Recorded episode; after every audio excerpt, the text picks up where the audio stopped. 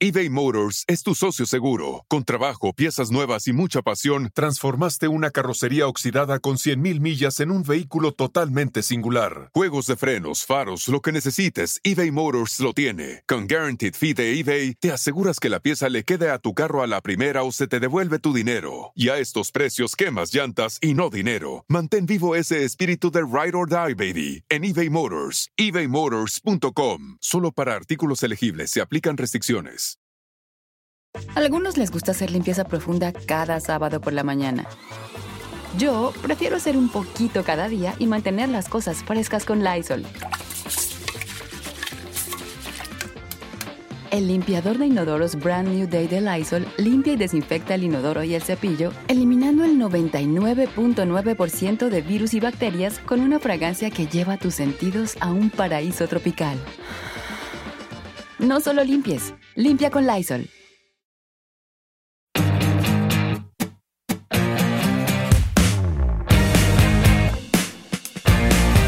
Pues yo, ahorita que estaban hablando de eso, puedo contar una historia que me pasó, que fue súper, súper creepy para mí, que me pasó en Zacatecas. Este, Zacatecas tiene muchísimos, muchísimas iglesias y muchísimos conventos y muchísimos todos. Y fui a un festival allá de cine y me hospedaron en un hotel de estos, este, preciosos, pero muy, muy antiguos, ¿no? Colonial, ¿no? De esos así. Ajá, y entonces me hospedan en este hotel colonial y ¿por qué no? Me dicen, te queremos dar una super habitación, muy, la verdad muy amables, te queremos dar una super habitación en la ala más vieja del hotel. Y yo, ¿por qué no? Digo, sí, claro, denme esa habitación, ¿no? Pero yo no, como que yo no venía pensando en nada este, paranormal ni nada. O sea, yo venía llegando tardísimo de, pues, del evento, de la premier, del, del, evento y todo ese rollo. Y me tenía que ir temprano el otro día, pasaban por mí a las, al cuarto para las seis de la mañana. Entonces, como que fue así, de donde sea yo duermo. Y entonces me, me, me pasan a ese lado del hotel, que en efecto era como muy antiguo. Y este era un, un, este, un convento que lo habían hecho hotel. Y entonces tenía unos muebles muy bonitos, unos armarios así grandísimos como antiguos y se lo pueden imaginar como con mucha cúpula, las, las puertas este, con arco de madera, de esa madera sólida con arco y así. Bueno, llego yo al hotel, tal, me pongo mi pijama, ya me voy a dormir, las poquitas horas que voy a dormir, no sé qué, me acuesto, apago la luz, me tapo y de repente escucho, ¿no? Yo así, ¿qué es? Y la tele apagada, pero se oía como estática. Y yo, ¿qué es eso? ¿Qué es eso? Y entonces digo, ah, viene de allá, de la puerta de allá, me acerco, es el baño. Abro la puerta del baño y el lavabo abierto. O sea, las llaves del lavabo, las dos. Sí. Con el agua así, ¿no? Y yo así, pues, tubería, no sé, algo de haber pasado, ¿no? Cualquier cosa. Cierro las llaves, cierro la puerta, me vuelvo a acostar, vuelvo a apagar la luz y me acuesto, ¿no? Y de repente otra vez, haz de cuenta, Q. otra. Y yo decía, o sea, es que es en serio, que o sea, no puede ser. Y entonces yo ya sabía que eso venía del baño, entonces ya, ahora sí ya empiezo a caminar más lentamente. Abro la puerta y las dos llaves. Ay, no. Dije, no, bueno, aquí hay fantasma, no puede ser, aquí hay fantasma. Entonces ya cierro así las llaves, ¿no? Vuelvo a cerrar la puerta, voy caminando hacia la cama y ya ni siquiera llegué a acostarme en la cama en ese momento otra vez. Las llaves. pero ya, o sea, ya, yo acababa de cerrarlas y otra vez se abrieron. Oye, pero no estaban mal, no estaban mal las llaves, no estaba mal nada. No, ¿cómo? O sea, porque chequé, le hice así, se abrió, le hice así, se cerró. O sea, lo chequé, ya para la segunda vez yo ya chequé. O sea, fue así de, ¿qué, qué es esto? Sí, aparte por la rapidez y todo, no hay un patrón de que cada dos horas se prendan automáticamente. Hubiera llegado al cuarto y hubieran estado abiertas las llaves y no funcionaran, ¿no? Claro. Ajá, o algo Y un así, fauno ¿no? lavándose la cara así. Marta, déjame lavarme la Una cara. monja con el sote y en el hábito, así que deja apagarme el agua. Tomando lavar". rompopes. Exacto, tomando rompop, exacto. y entonces me regreso y fue así de, bueno, ya cierro. Y entonces, obviamente, como buena católica, pues me puse a rezar, ¿no? Así tengo que rezar, tengo que rezar, porque además tengo que dormir, ¿cómo me voy a dormir con esto, no? Cierro la puerta, me acuesto y dije, y dije yo, por favor, así fantasma, ¿no? Ya te escuché que estás aquí. Sí, este, neta, te voy fantasma, a tengo un rezar". llamado bien temprano mañana, güey. O sea, Toma, un pase No backstage, pero ya, por favor. ¿no? Te lo juro, así sí, ya, sí, por favor. Entonces dije, no, te voy a rezar para que vayas a la luz, bla, bla, bla, bla. Entonces ya recé, me acosté, apago la luz, qué mensa yo, ¿para qué apago la luz? Yo hubiera la Claro. prendida. Y ya, y estoy así, termino de rezar, cierro los ojos y de repente siento algo que me está viendo. Y fue así de, al pie, o sea, de la cama, algo me está viendo. Y dije, no manches, algo está ahí, algo está ahí. Abro los ojos, no abro los ojos. De eso de abro los ojos, no abro los ojos. Abro los ojos y un señor con un sombrero tipo bombín y un traje que no sé de qué época, sinceramente, o sea, pero como de alguna época. Ajá. Con un bombín viéndome, el señor. Pero sí le Con ver la cara o era bigote. todo de negro. Ah, ok. No, no, tenía bigote, pero como además, digo, era de noche, la Ajá. verdad, no se podía, yo no pude ver el tono de piel, ni, o sea, nada, no le pude ver los ojos, fue todo muy rápido. Vi al señor, vi al señor con el bombín, el señor me estaba viendo, o, sus ojos, la cuenca de sus ojos estaba en dirección hacia donde estaba, y entonces inmediatamente me aterré, me tapo con la sábana. Y de repente dije, qué estúpida, ¿cómo me tapo con la sábana? ¿Qué tal que me destapo y el señor en la cara? Ya está, así, encima de mí. He estado ahí, Marta. He estado, he hecho ese tipo de estupideces. ¡Oh! Donde te tapas y dices, ¿qué acabo de hacer? Ahora vas a ¿Qué acabo de hacer? Tiras un golpe, ahora... ¿no? Acabas de-. Sí, sí, sí, ahora que me ahorca aquí, yo con la sábana, me termino como la chica de la casa que se encontraron, ¿no? O sea, sí. O me espero dos horas, ¿será suficiente para que se vaya? Pero no- Exacto, ¿cuánto no te- tiempo te esperas ahí? ¿Qué tal que no? Y entonces nada más me quedo así, me quedo así, me quedo así y se siente que la cama se hunde. No. Ya sabes de que se sentó. ¡No! Yo así, no, o sea, justo al ladito de mis pies. Entonces en ese momento yo así de, ¿no? Metí los pies lo más que pude y fue así de, Dios mío, Dios mío, Dios mío. Y en no ese me momento te del Padre dijo- Nuestro. En ese momento te dijo, ¿te quieres cambiar de compañía de celular? Total que fue así de, no pues, o sea, dije, se me, se me combinó el Padre Nuestro con el Ave María, con el Dios te salve, con todas, ¿no? Y ya, y de repente dije, no, tengo que prenderlos, tengo que prenderlos. Entonces, debajo de la sábana saco mi manita, así como que encontrando la para ¿Cómo se te ocurre, Marta? Y te le van a... Sí. Así es como te agarra la mano y la- o las patas.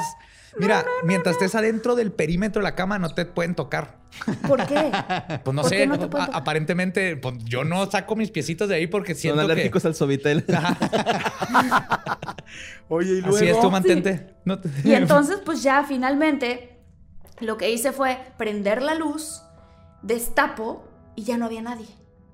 Y yo así de, no, bueno, yo ya aquí ya no voy a poder. Oye, pero estabas es que segura que estabas despierta. O sea, no estabas Claro que soñando. estaba despierta. No, me acaba de ocurrir después de haber rezado porque lo de la llave del lavabo. O sea, es- estaba yo despierta. Y entonces marco a recepción porque dije, no, es que esto está muy fuerte. Entonces marco a recepción y le digo a la señorita, oiga, señorita, en este hotel hay fantasmas. Y en vez de contestarme, no, tranquilícese o lo que sea, me contesta. Ay, el señor del bombín, ¿verdad? Ay. Me contesta. Sí, pero "¿Qué solo hasta vio?". las 10 de la noche, ¿no? ya, se- ya cerraron el servicio. Le dice, ¿qué vio? No, Oh. ya, ya, para que me haya dicho que vio significa que se ven varias cosas y que sabrá Dios. Y le digo, ¿sabes qué, señorita? Yo no puedo dormir en este cuarto. Y a mí van a pasar por mí como en tres horas. Y entonces yo voy a agarrar mi almohada, lo siento mucho, vi un sillón ahí en la entrada donde estás tú.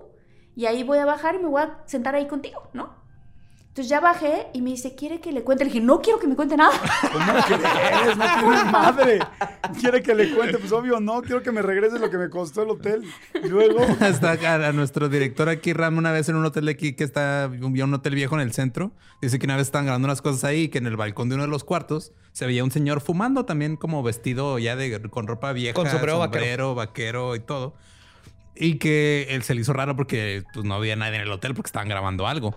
Entonces va y le dice al de recepción así, oye, ese señor qué? Y él lo- ya, ya como molesto, así de que otra vez este pinche fantasma. A ver, deja, voy a ahuyentarlo. O sea, como que ya Ya se la saben, ¿no? ya Ya se se la saben. ajá. Igual ahí la recepcionista ya sabía cómo lidiar con el del bombín y nomás no le quisiste decir.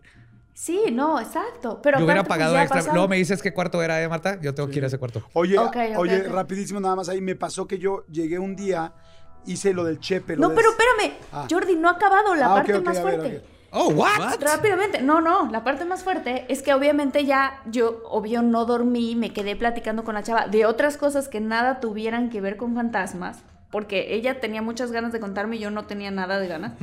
Y entonces ya nos quedamos así hasta que de repente dije, ah, ya son cuarto para las seis, ya van a pasar por mí, pero yo me bajé con almohada y mi, mo- y mi maleta, ¿no? Y entonces me, ya ves, ya le entrego la maleta al chofer, no sé qué, y entonces me dice, oye, este, ¿quieres que te cuente? Ay, por favor, cuéntame.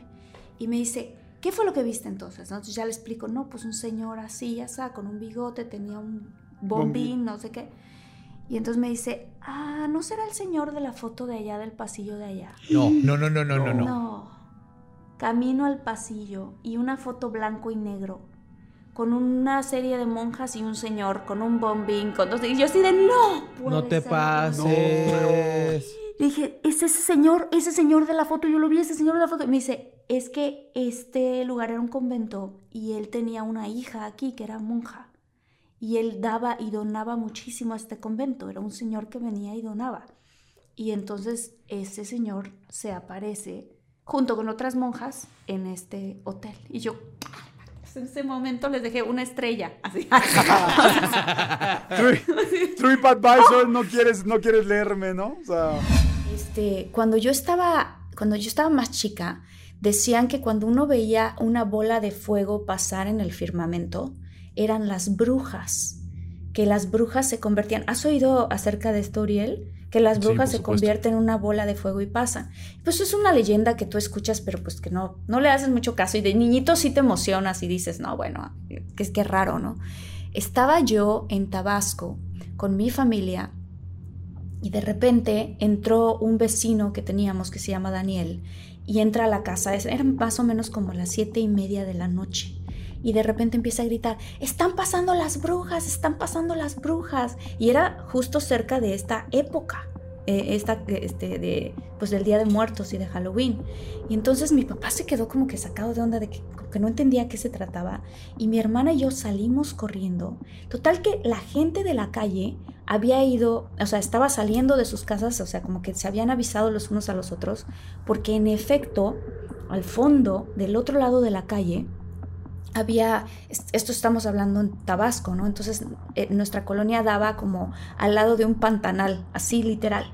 Y se alcanzó a ver, yo solamente alcancé a ver como un dejo de luz, como de la última, como de la última pasada, pero todos los demás vecinos que ya llevaban rato ahí vieron unas bolas de fuego pasar. Yo no lo vi, yo solamente vi como el final, hagan de cuenta, entre los árboles. Y me acuerdo que yo me quedé como, pues estaba más chiquita, ¿no? Y me quedé como impresionada, pero no sabía muy bien a bien lo que yo había visto o no había visto.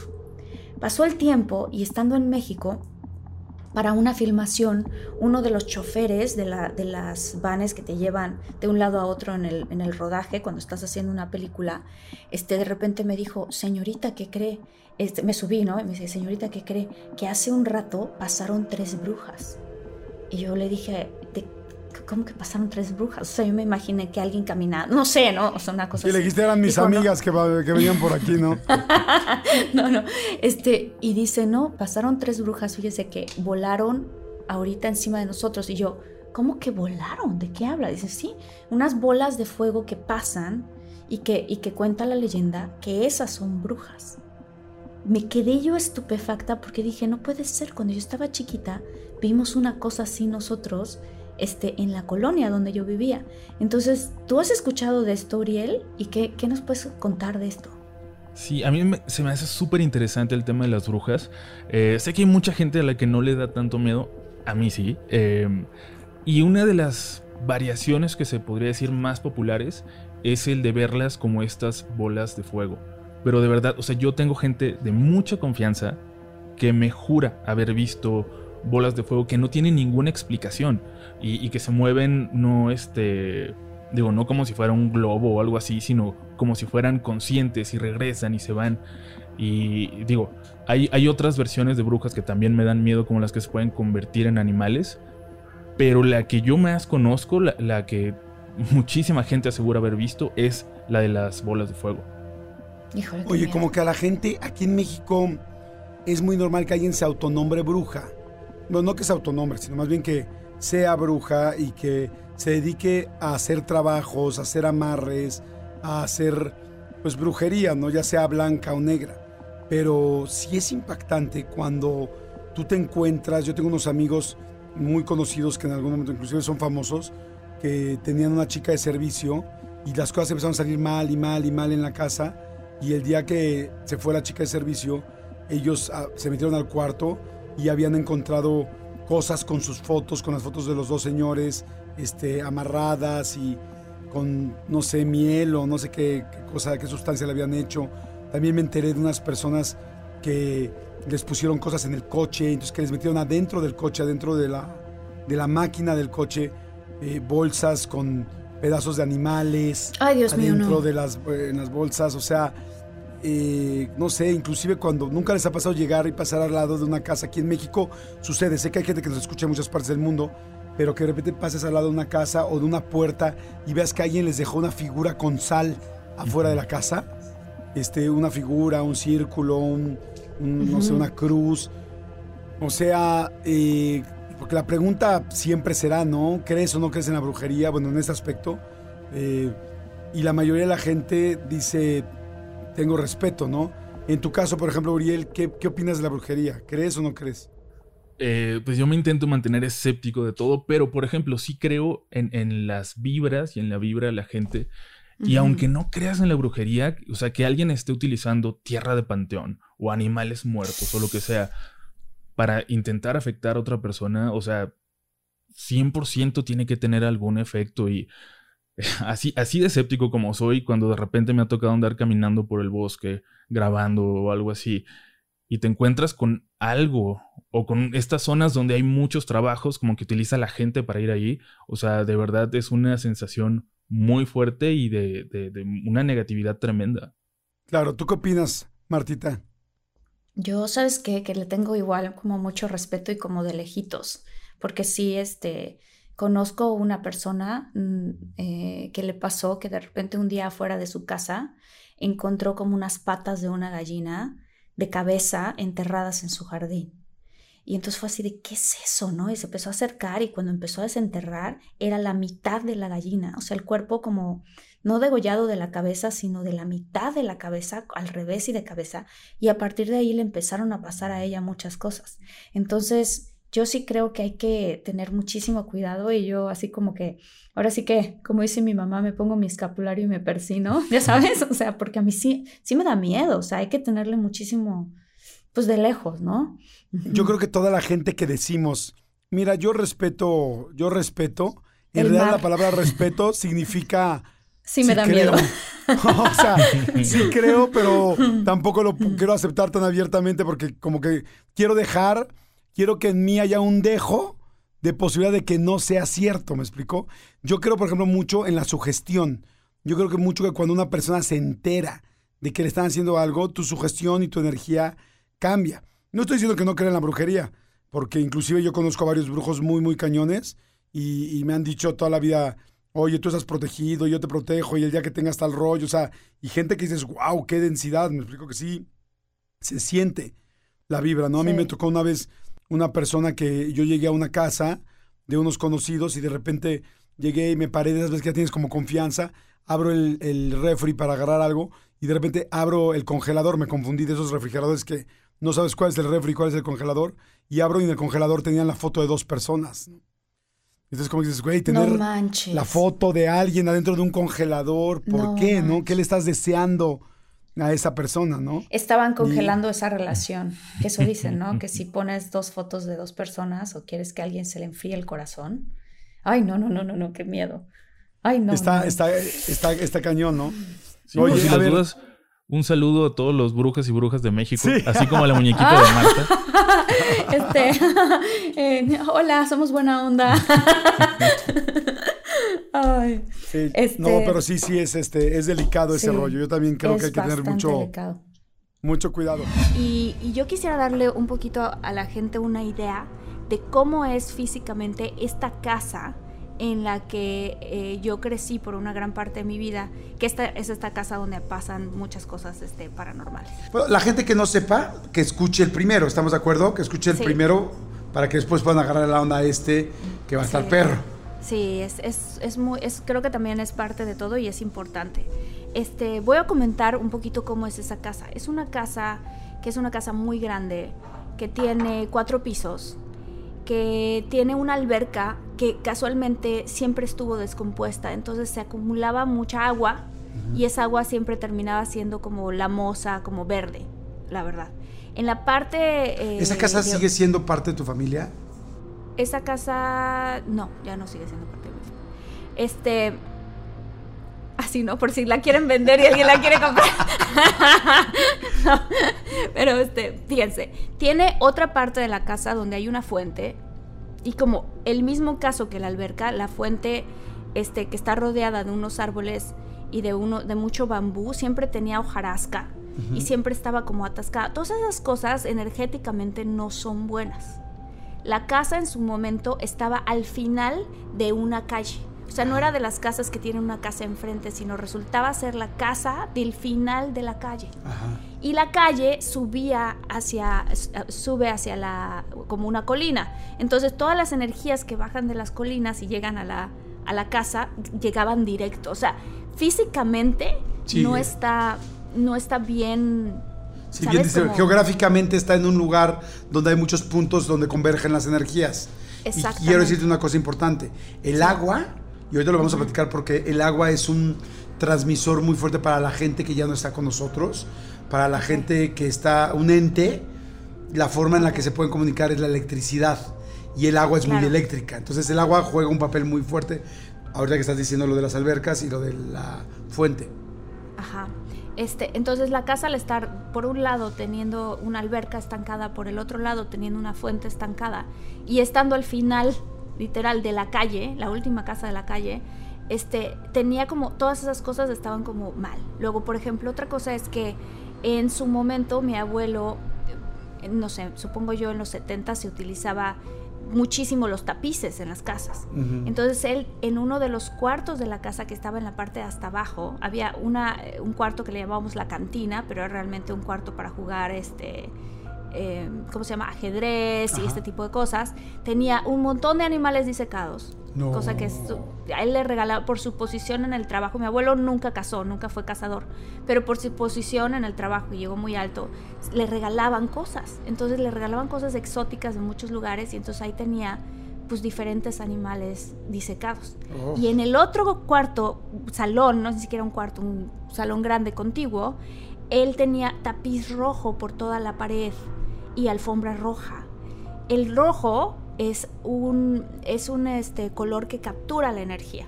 O sea, cuando tú tienes un amuleto, siempre te dicen, mételo en una, en una bolsita roja o, cubre, o con un pañuelo rojo. O sea, entonces todo eso estaba de ahí en- de entrada, estaba muy, muy mal energéticamente. Y por el otro lado, este, el cuarto famoso de, la, de las historias que yo cuento del Tapanco, el Tapanco, o sea, es un cuarto a doble altura que en una- un cacho del, del cuarto tiene el Tapanco. Ese Tapanco tenía una escalera, literal como de estas escaleras de Sí. bombero, o sea, Ajá. sí, de ese estilo. Pero entonces tú siempre que entrabas a la- a la- al cuarto, pasabas por debajo de una escalera inclinada. Todas Oh. las veces. O sea, es, Sí, o que es que en teoría sabemos que las escaleras pues no son como el mejor augurio pasar abajo de ellas, ¿no? Por lo menos eso se dice. Por lo menos eso se dice. Y luego por el otro lado, de un cuarto al otro, en, en uno de los cuartos, este, se comunicaban un cuarto con el otro a través de un pasillo, ¿ok? Y de la manera en la que por algún motivo estaba configurada la casa, es que en el, en el primer cuarto había un espejo. Y en el otro cuarto, al fondo del pasillo, había otro espejo del tamaño de una puerta. ¿Y se Entonces, reflejaban? se reflejaban uno al otro. Entonces tú te parabas en ese pasillo y tú te veías Infinito. ¿Sabe? Eh, Exactamente. Entonces esas cosas nunca, también, ¿no? O sea, nunca, nunca son buenas tenerlas. Incluso en tu cuarto, si tú tienes un espejo enfrente de tu cama, Sí. no lo debes de tener No. porque los espejos supuestamente son portales, ¿no? Acabo de tener una plática súper seria, una entrevista con una de las expertas de Feng Shui más importantes de América Latina y me dice que de lo peor que puede suceder es poner dos espejos enfrente. O sea, que dos espejos, porque son portales y porque se abren, también decía eso, de no, de no tener espejos enfrente de la cama. Eh, yo la verdad es que como soy un poco miedosón, como que yo dije, no me expliques más, nada más no lo voy a hacer. pero... Sí, claro. Pero sí. Sí, no debes de tener, tampoco ni enfrente de la cama ni atrás de en tu cabecera, no debes de tener espejos ni cosas picudas ni cosas así como raras, ¿no? Este, pero bueno, así estaba configurada la casa en su momento y entonces, este, pues lo que yo platicaba es que eh, en esa casa siempre ocurrían cosas, ¿no? Se escuchaban a veces eh, no solamente pasos, sino por ejemplo se escuchaba una, una, como una, como si fuera una bola de metal que rodaba por la duela, ah, porque además tenía duela. No, Entonces la duela O sea, tenía el kit, el kit completo de la casa. de la casa de la ca- fantasmagórica. sí, de la casa embrujada, ¿no? El kit completo de la casa embrujada. Pero lo chistoso es que si tú la casa, la verdad, la visitabas durante el día y todo normal, pues había días en que no se sentía absolutamente nada. Pero había otros días en que, por ejemplo, mi hermana y yo invitábamos a nuestros amigos, ¿no? Y entonces uno en específico, que él había tenido sus propios encuentros con fantasmas, me acuerdo muy bien, que entró a la casa y se quedó parado en la, en la entrada, así totalmente, y dijo, perdón, yo no puedo entrar en esta casa. ¿Por qué? Porque aquí pasan cosas bien feas. Aquí ¿Antes de entrar? muy A- antes de entrar, No. o sea, en el, en, el, en el hall, o sea, en la entradita, Ajá. se quedó ahí parado y dijo, aquí pasan cosas horribles en esta casa. Hay que tener, o sea, ¿qué están haciendo para poder eliminar toda esta energía, no? Este, entonces, pues bueno, cada uno de las personas que vivimos en esa casa tuvimos cada quien un, un suceso diferente que nos ocurrió. Este, ¿Tú te dormirías hoy en esa casa? nunca, no, jamás me dormiría en esa casa. Yo no me dormiría en esa casa. ¿Ni con tu De hecho, pareja? no, no, para nada. No, para nada. Madres. De hecho, quiero contar una cosa que eh, un novio que yo tuve eh, lo, invita, lo invité a esa casa y estábamos mi abuelita, mi abuelito, este, tres primas mías, un tío, mi otra tía, mi novio y yo. Todos sentados en el, en el desayunador que estaba al lado de la cocina en la casa. Pero ya era de noche, eran como las 8 de la noche. Y entonces este, le empezamos a contar, cada quien, como cada quien tiene historias de la casa, empezamos a contar estas historias a, mi ex en ese momento. Estando ahí. Estando ahí No, en la bueno. casa. Porque él siempre había dicho, a mí me encantaría algún día ver un fantasma, a mí me encantaría algún día escuchar algo. Y no sé por qué no me pasa. O sea, él al contrario, él quería que algo le pasara. Entonces yo le, yo le dije, bueno, vamos a quedarnos en casa de mi abuelita y te va a pasar algo. No, a mí nunca me ha pasado nada. Entonces estamos ahí platicando cada quien las historias y de repente, este, en un momento dado, nos quedamos todos callados de eso de que cuando termina la plática, que te quedas callado así por completo y te lo juro Jordi que en ese momento todo el mundo, las luces empezaron a hacer, este, ¿cómo se llama? Como titilando las luces de la cocina y todos nos quedamos callados de esas veces en que cuando te quedas callado. Oigan, si están buscando un nuevo celular, please, please, please, no vayan y agarren la primera oferta que les pongan enfrente. ATT le da sus mejores ofertas a todos. Sí, a todos, ¿eh? A ti, que tu tiempo en el teléfono sube cada mes. Y a ti, que ni siquiera tienes redes sociales. A ti, que hablas toda la noche con tu pareja. Eres de los míos, ¿eh? Y a ti, que sigues haciendo swipe para encontrarla. A ti, que el 80% de tus fotos son de tu mascota. Y a ti, que si no subes foto en el gym, no cuenta la ida. A ti, que también tienes selfies con todas las celebridades. Y a ti, que tampoco te creen que grabaste un video de un ovni. ATT le da sus mejores ofertas en todos sus smartphones a clientes nuevos y existentes, porque conectar lo cambia todo. Las ofertas varían por dispositivo, sujeto a términos y restricciones. Visita att.com o una tienda para más detalles. y de repente las luces titilaron, titi, así como hicieron un y de repente se escuchó un así pero completamente y todos los que estábamos en la cocina ¡ah! gritamos y obviamente todos nos, este como que nos fuimos hacia donde estaba Cory y Cory no podía creer lo que había pasado. Mi otra prima empezó a llorar, mi tío tratando de darle una explicación lógica a, qué fue lo que escuchamos. O sea, mi abuelito callado, mi abuelita así como que, pues ella que era la que más estaba acostumbrada a ese tipo de cosas, completamente en shock. Y fue así de, te dije que algo pasaba en esta casa. ¿De dónde, venía, ¿De dónde venía el ruido? en el, en el mismo lugar donde estábamos. O sea, no venía de ningún lugar, como si viniera de la cocina, haz de cuenta. Así que Pero la estaban al cocina, lado. la cocina está abierta, no era una cocina que pasas una puerta y entras a la cocina, era una cocina completamente abierta. O ¿Cómo sea, se de ahí escuchó? mismo, como un... Así, pero como una especie como, no sé, Ay, así como lo acabo de decir. sentí. Este, y todo el mundo ¡no! nos, nos, este, nos, como que cobijamos en Ajá. Cory, ¿sabes? O sea, por algún motivo nos, nos, nos fuimos hacia la esquina donde él estaba y él eh, eh, se quedó como súper traumado de que, ¿qué? o sea, ¿qué pasó aquí? Mi mamá. Mi mamá, por ejemplo, nunca, de los nunca, le había pasado a ella nada. A sus hermanas sí, a mi, a mi tío sí, obviamente a mi abuelita sí, a ella no le había pasado nada. Y un día fuimos a quedarnos a dormir en esa casa y yo empecé en la noche, mamá, hay algo aquí. Siento la energía. Porque te digo, hay días que se sentía Sí. y hay días que no se sentía. Y mi mamá, este, Martita, ya tranquila, reza, ¿no? Y duérmete. Y yo, no, mamá. O sea, yo me estaba durmiendo con ella en ese, ese día. Mamá, es que, que no lo sientes tú, de verdad, tengo miedo. Yo siento la energía, se me están poniendo los, los vellitos este, en punta. ¿Que no lo sientes? No, no, no lo siento. Ok, bueno, ya duérmete, sí. Buenas noches. Y de repente empezamos a oír así. ¿Qué? Y yo, es la, ¿qué es eso? Dice mi mamá, ¿qué es eso? Y yo, es la, es la perilla de la puerta, mamá. Así. Es la perilla de la puerta. Y mi mamá, ¿qué? Entonces prende la luz. La perilla de la puerta, Jordi, se estaba moviendo. No es como si cierto. alguien quisiera entrar. Así, chaca, chaca, chaca, chaca, chaca, chaca. Y entonces se para mi mamá. Le digo, ¿qué haces? ¿Qué haces? Típico, cosa como de, de, de estas películas de miedo que dices, ¿por qué si está ahí el fantasma? ¿Por qué caminas al fantasma? Mi mamá dice, no es fantasma, alguien quiere entrar. Se para, camina a la, a la, a la puerta, se está moviendo el, el picaporte de la puerta y abre la puerta y nadie. No, man. Cierra mi la puerta y dice, no puede ser, no puede ser, no puede ser. Viene, se mete conmigo en la cama y así, "Ma- Martita, ¿qué vamos a hacer? Hay que rezar, mamá, hay que rezar, mamá. Empezamos a rezar y otra vez la puerta. Chica, chica, chica, chica, chica. O sea, esto nos ocurrió como tres o cuatro veces durante la noche y mi mamá estaba histérica, decía, no puedo creer lo que acaba de pasar. Le dije, te lo dije, mamá. O sea, te lo dije, pasan cosas en esta casa.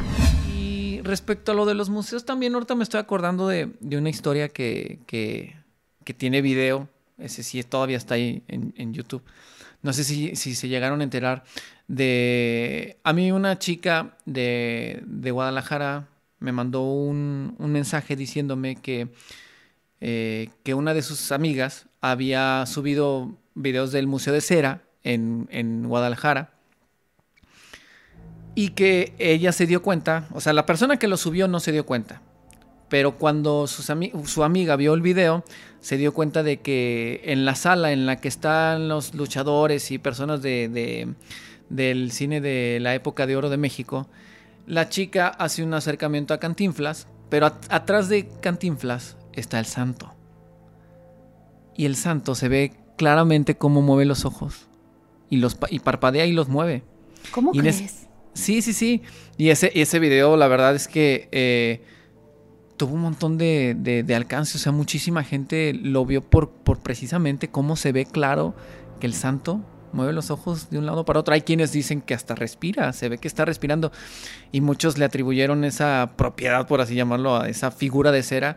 No sé si hayan escuchado que también dicen que los museos de cera, pues hay en esta, esta, este tipo de energía, ¿no? Como rara por toda la vestimenta que sí, en muchos casos pertenece a, al- a quien... Y pues en esa, en esa sala específicamente, pues ya todos estaban muertos, ¿no? O sea, ya no había personajes que estuvieran vivos.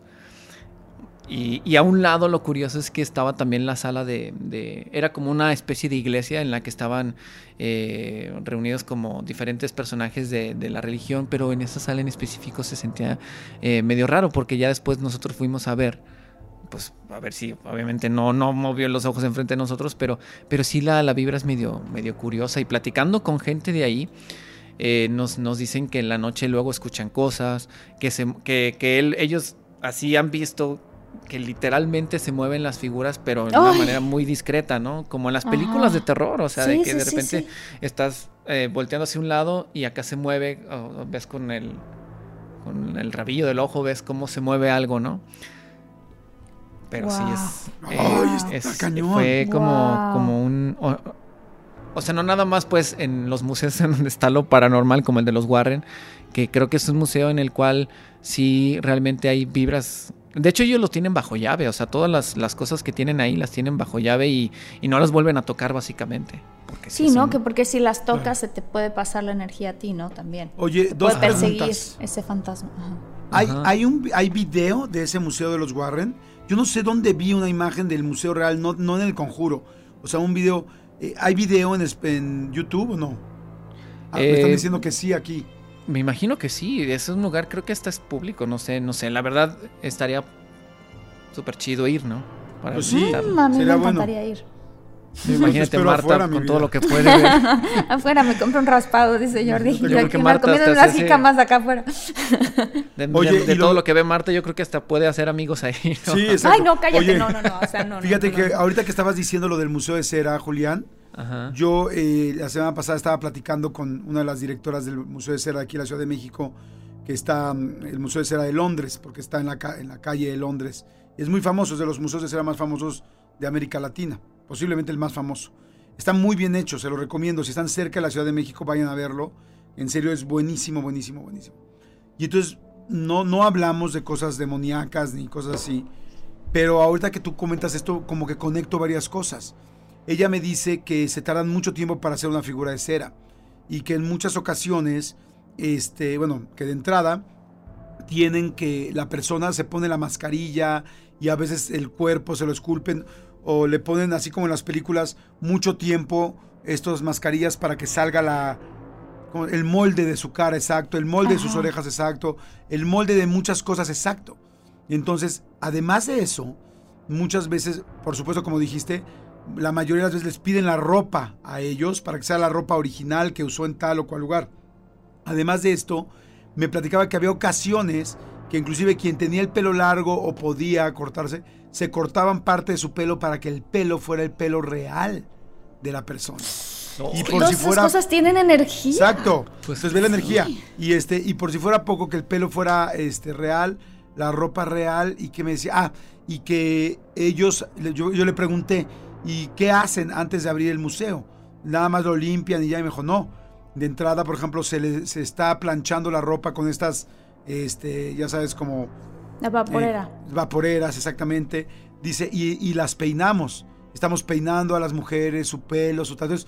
Tú imagínate que a una figura de tamaño real, con los ojos idénticos, con la cara igual, con la misma ropa, todos los días lo hacían, los limpian, los cuidan, los peinan, les hacen el crepé. Me contaba que hasta les meten tenaza a las, a las que son mujeres para que el pelo se vea idéntico de cómo está. O sea, es como cuidar a una figura inanimada, pero con energía de la persona que realmente existe o que ya no existe. Wow, wow, wow. No se Entonces, me haría, ay, no se me haría raro pensar que puede ser que la energía del santo se, se haya, se haya metido ahí, o incluso no la energía del santo, o sea, cualquier otro, este, una energía que anda ahí flotando que quiere manifestarse puede hacerlo. O sea, sí, el santo, el cavernario, Blue Demon. El como va la canción, ¿no? Santo el cavernario. cavernario, Blue Demon. el- No, este, lo que, lo que me ha pasado es tener, eh, me pasa mucho lo de parálisis del sueño, pero nunca he visto algo. De hecho,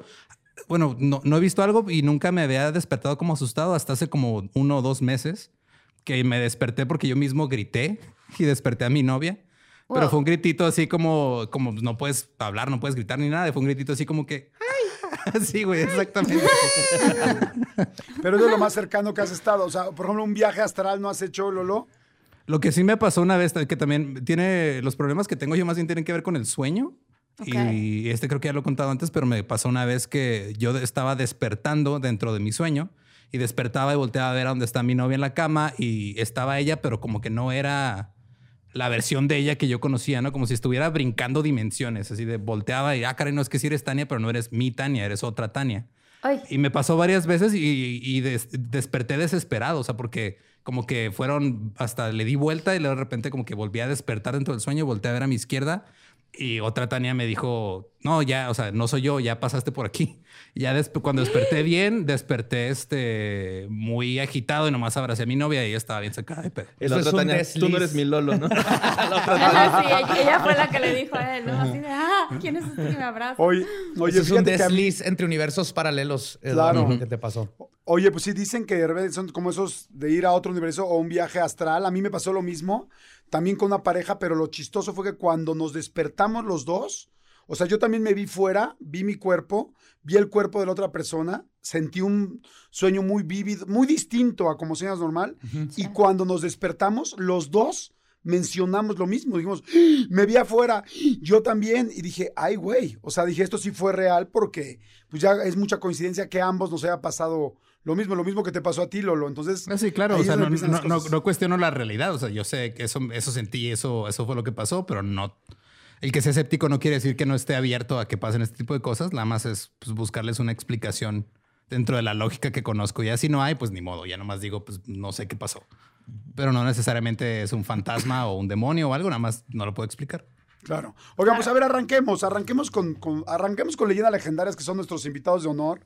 Y este, estaría padre escuchar, o lo, lo que ustedes quieran, o una historia, o una experiencia personal, o algo que hayan vivido, y nos vamos ligando. Y como ya todo el mundo sabe en este podcast, Marta es una locura lo que ha vivido, es una persona muy, muy, muy sensible, y no es miedosa, entonces le gusta enfrentarse y, y- y estar ahí en el momento. Yo, por otro lado, no soy sensible, soy más miedoso, entonces yo le huyo. También me han pasado algunas cosas no tan complicadas, pero nada que ver con lo de Marta. Pero ¿con quién arrancamos de leyendas? ¿Quién? Mi querido Badía, Borre, Chale, Borre. Lolo. Puedo, ¿quién se puedo empezar más rápido con, porque me llama la atención. Yo tengo, bueno, la esposa de un primo, ella también es muy sensible y ella lo que de repente le ha pasado es que tiene sueños como con premoniciones.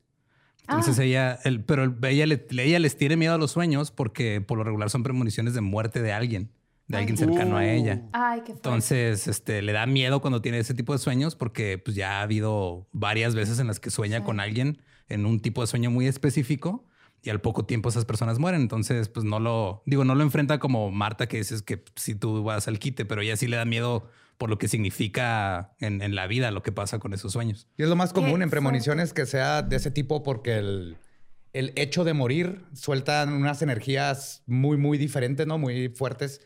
De hecho, muchos de, los fan- de lo que llamamos fantasmas no son más que apariciones de crisis, que le llaman, que es cuando, cuando alguien va a fallecer, manda como un holograma de su conciencia para despedirse. Todos conocemos a alguien que platicó con alguien y luego se dio cuenta que estaba muerto, ¿no? Sí. Claro. O, que, o que se despidió de ellos. Entonces es una aparición de crisis. Porque pero nomás se le apareció y le dijo, ¿sabes qué, güey? Neta, no tengo tus 500 pesos, güey. Sí. Deja de venir en tu moto a cobrarme, por favor. Y entonces Oigan. lo que pasa es muchas veces se queda la aparición de crisis y la gente cree que es un fantasma, pero es nomás la grabación de ese último despido de una persona. Por eso hay casas que no se murió nadie ahí, pero si aparece alguien, es porque tal vez esa aparición de crisis fue ahí a despedirse de alguien y se queda como una grabación de Star Wars, el holograma. Era lo que te no decía, sé, como la Sí, sí, princesa, sí. con la princesa Lea diciendo, eh, ayúdame, Obi-Wan, que no eres mi última rescátanos. esperanza. Así es, Rescátanos. En 300 Oye, años alguien se va a mudar a, la, a, a esa navecita y luego se le va a aparecer la princesa Leia y va a decir ¡un fantasma! Y va a llevar un exorcista y va a hacer un desmadre. Oye, qué fuerte. Algún Qué día fuerte. yo me le voy a aparecer a alguien también. Ay, sí. Pues Estaría puede ser. loquísimo así de, Oye, oye, yo voy a ser oye. un fantasma en el futuro. Oye, y ¿Qué? dice, y dice Borre, pues ojalá que sea a mí, ¿no? Oigan, a ver, una pregunta. ¿Qué opinan ustedes? Porque ahorita lo que dijiste me pareció muy interesante, este, mi querido Badía. Eh, ¿Qué opinan de este asunto de los 21 gramos? Que cuando una persona muere, en teoría deja de pesar 21 gramos y que eso es su alma. ¿Han platicado de esto? ¿Qué conocen de esto? Es totalmente falso. Los tipos que hicieron el estudio manejaron pésimamente las, este, las pruebas. La más- báscula. Ah, sí. Sí, sí, sí, fue un error de, entre básculas y cómo midieron y cómo manejaron el experimento. Desde ese tiempo se ha tratado de replicar y jamás se ha vuelto a tener los mismos resultados. Entonces, sí, no, Pero salió una buena película de eso. sí, eso. con Naomi Watts, ¿no? Sí, Sí, a lo mejor alguien dejó ahí nomás. Ah, perdón, dejé medio sándwich ahí, güey. Sorry. Con permiso. Vuelvo a pesar. Sí, aparte, si queremos vernos estrictos, el, el alma, la conciencia sería algo etéreo. No, no, no Claro, es pura peso. energía, ¿no? No Exacto. tiene peso. Sí, sí, sí. Ajá. Oye, hablando de eso, que, que estábamos justo platicando antes de que empezáramos nuestro episodio, que tenemos una coincidencia con unas historias que ustedes contaron y otra que nosotros contamos. Ah, sí, Este, es. Lo Sí. de las psicólogas. A ver, cuéntanos un poquito Ahorita- de creo que ahorita, ahorita de- de- dejamos primero que Borre cuente su historia y ahorita regresamos a esa. ¿Qué te parece? Ah, va. Porque está muy buena y está un poco larga. venga, venga. Venga. A ver, Pues venga, yo- Borre. Yo sí tengo una hace poquito, ¿no? Que este Muy fin, de, este sí. fin de semana, de hecho, eh, estuvimos grabando unas cosas para otras, Para otras cosas. Otras cosas, ¿no? Estamos investigando una, una escuela muy vieja de aquí. Fuimos a una escuela muy, muy vieja de acá de Ciudad Juárez. Eh, que tiene túneles y este... y literal un cementerio a un lado Ajá. comprobado. Esta sí es... Era el cementerio antiguo de la ciudad. Ahora sí. es la cancha. Ajá, ahora es una cancha de básquet y de hecho los niños eh, sacaban las mandíbulas de los cráneos y molestaban a las niñas, ¿no? Mordiéndolas en el brazo. ¿Qué? O sea, ¿En serio? real así. Sí, real así. ¿Esto no es en una- serio? Sí, Esto salió. pasó, digo, pasó hace mucho tiempo, pero este. La escuela sí. tiene 80 años. Ujú. Ok. Entonces, cuando vamos a hacer una investigación los tres, eh, por lo general eh, grabamos solos en un segmento para ver si nos pasa algo a cada uno, dependiendo. Yo digo que de nuestras energías, ¿no? Porque como... Pues sí, porque de- creo que de la- en, las, en las tres que hemos hecho, la primera no le, no le pasó nada a nadie. En la segunda, este, a ti te pasó, pero no te diste cuenta. Ajá. Y eh, creo que a ti también. Me pasaron dos cosas, pero no las noté en el momento. Sí, y en, la, en esta, este, yo me asusté con una paloma. No, asustamos con una paloma. y, pero también pues, a ustedes dos les pasó lo mismo, pero yo no entré a esa área. Ajá. Y Marta y Jordi, yo tengo que aceptar que Badía me usa de carnada eh, en estas investigaciones, ¿no? Soy el Pumba así con la manzana en la boca y Badía bailando con falda y hula hula, hula, ¿no? Así. Entonces, este... Su inocencia atrae fantasmas, estoy seguro de eso. Entonces, no, eh, eh, en esta ocasión, como era un lugar muy grande, nos separamos cada uno a grabar eh, en distintas locaciones, ¿no? De la, de la escuela. Y a, a mí en el cuarto en el que me tocó estaba dividido en tres. Entonces estaba en la parte en medio y en el cuarto del lado derecho. Y se sentía tranquilo, ¿no? Así nada más como pues, silencio y oscuridad total, ¿no? Porque grabamos con una lámpara de infrarrojo, ¿no? Sí, en, en total oscuridad. O sea, lo único que puedes ver es, es a través de la pantalla de la cámara. Ajá. Así tipo rec, miedo. ¿no? Así. Ajá. Sí, Ah, sí, como sí. re- Ajá. Sí. Entonces, este, me fui para el último cuarto que me faltaba explorar. Que de hecho, para antes de empezar, yo me grabé en el balcón y yo sentía que alguien me estaba viendo de la ventana atrás y era de ese cuarto, ¿no? Entonces taché la, la- luz así hacia, hacia la ventana diciendo, pues, como la traía de selfie la cámara, dije, pues, si veo algo ahí se va a ver en la pantalla, ¿no? Entonces ya me voy al cuartito y en el cuarto vi que estaba una silla en medio del cuarto y me iba a sentar, pero dije, no, tal vez voy a molestar a alguien si me siento. a lo mejor Sí, no voy a hacer que esté ahí sentado y me le siento. ¿no? Me lo siento encima. sí. Y este, me empecé a grabar, pero real sentí como si alguien estuviera atrás de mí, ¿no? Este, Ajá. sentía a alguien atrás, así como cuando te ponen los brazos en los hombros, así prácticamente sentí eso y luego ah, me recorrió un escalofrío así. Nunca me ha durado tanto un escalofrío, entonces fue así como que, "Eh, espérate, ¿qué me está pasando, no? Y hasta como que me enchicharroné, o no sé cómo, así como que me comprimí, me Te comprimí. hiciste así. como cochinilla. Así, o sea. Sí, me- como que me, como que me así me entumí, no sé qué onda, y, y- pero sentí así el, el escalofrío. La opresión. Nunca había sentido un escalofrío tan largo, ¿no? O sea, como que son así cortitos y ya. Y este fue. Yo creo que casi sí me aviento un minuto en escalofrío, ¿no? Y ya quedándome arriba, así. Entonces, este. Al último, ya hasta me escucho como que quiero llorar porque sí sentí que alguien estaba atrás, ¿no? Yo lo vi llorando saliendo del cuarto. Y, sal- y salí del, del- del- del cuarto en el que me tocó y dije, y me voy a ir a hacer menso a, otro, a otros salones. Y me fui a otros salones a grabar. Sí. Y ya cuando regreso, Badía salió así de la nada y me asustó, pero eh, pues me asustó un chorro, ¿no? Sí. Y ya después, este, Badía se, se metió al cuarto y con un sensor de electromagnético, Ajá, electromagnetismo. de electromagnetismo, ah, le empezó a pitar el sensor a él, ¿no? Entonces, ahí en el cuarto en el donde yo sentí todo Esa eso. cosa no se activa nunca. O sea, al menos que estés cerca de. En Aparte, luz. es muy bueno la calidad. Entonces, tienes que estar justo a un lado de un aparato electrónico para que marque. Y en todas las investigaciones y todas las veces que lo he usado, nunca jamás se me ha activado. Esta fue la primera vez, ¿no? Más que, ahí. Más que ahí en el cuarto donde Ajá. borre y, mucho, ¿eh? O sea, no, no nomás este parpadeo. Está en verde, amarillo y rojo, depende de la cantidad de Ajá. electromagnetismo. Empezó a vibrar entre rojo y verde así, pa, pa, pa, pero de una forma. hasta probé todas mis lámparas y la grabadora que traigo porque dije, no puede ser, o sea, algo tiene que estar interfiriendo y no encontré qué fue, pero nada más en ese cuarto, en todas mis investigaciones, se ha aprendido esa cosa. Oye, un poco entonces como, digo, yéndonos a, por ejemplo, a la película de Ghostbusters, que evidentemente es, es ficción y todo, pero siempre está basada en algo real. O Es sea, que Dan Aykroyd es este eh, experto paranormal. Él y su papá tienen varios libros y toda la vida han buscado eso. Y, y él fue el que le metió ese realismo, de hecho.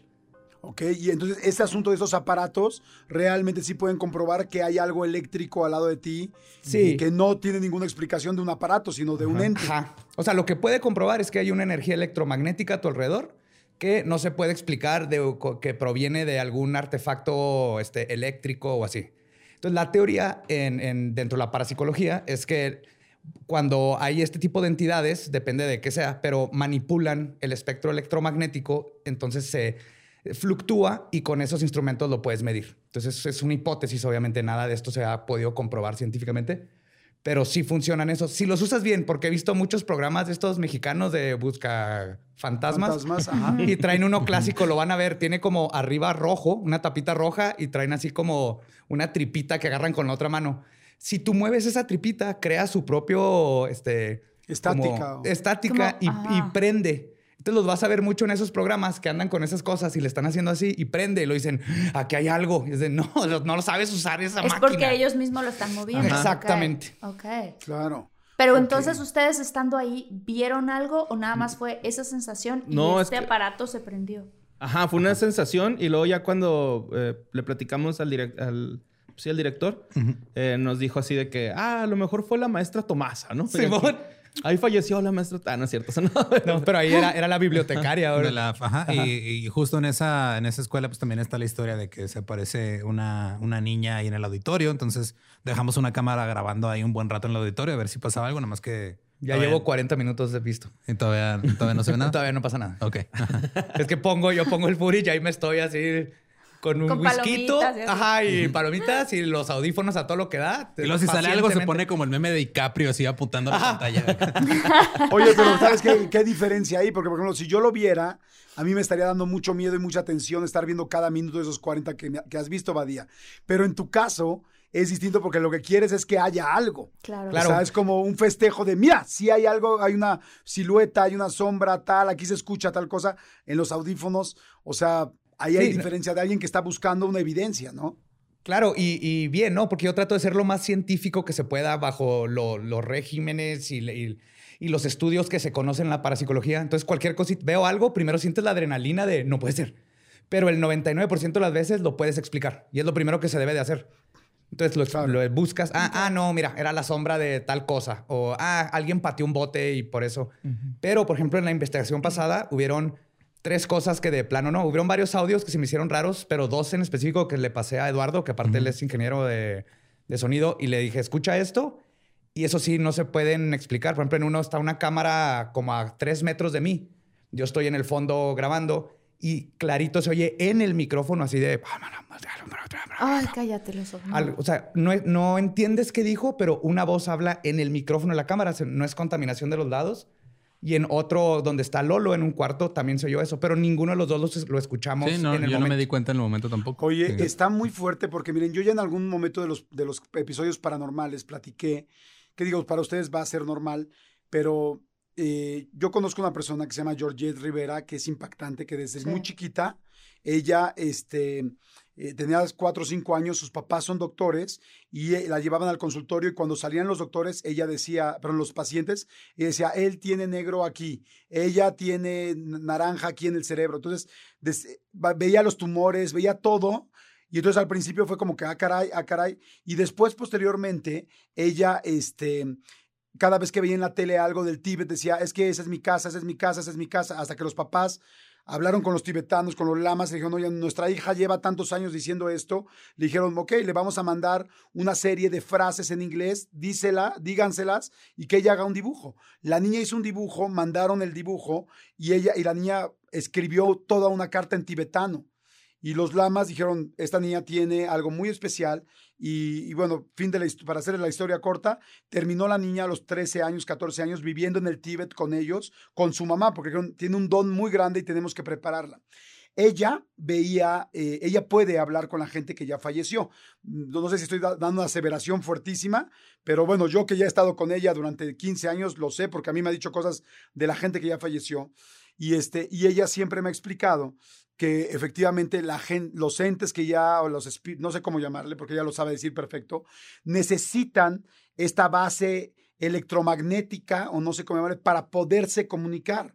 Entonces ahorita lo que dice Badía me hace todo el sentido, porque inclusive ella me decía que cuando hacen transcomunicaciones instrumentales, que les llaman, necesitan una base electrónica, o la tele de fondo con el ruido ese shhh de poltergeist, Sí. o el rollo de la lavadora con un ciclo rum, rum, rum, rum. O sea, algo donde ellos puedan comunicarse. Entonces, cuando dice Badía, yo entro con mi aparato este y en ese lugar donde Borre estaba sintiendo un escalofrío de un minuto y empieza a picar esto en rojo, rojo, rojo, rojo, rojo, rojo, rojo, pues a mí me queda muy claro que algo existe. De eso a que sea bien sacatón y yo no me meta al pinche cuarto ni por equivocación, es otra cosa. Pero de que lo entiendo, lo entiendo, ¿me explicó? Sí, y justo por eso que dice Jordi, como agarran la, la energía, o esa es la teoría, por eso baja la temperatura y por eso de repente sientes estos, los cold spots que le llaman, ¿no?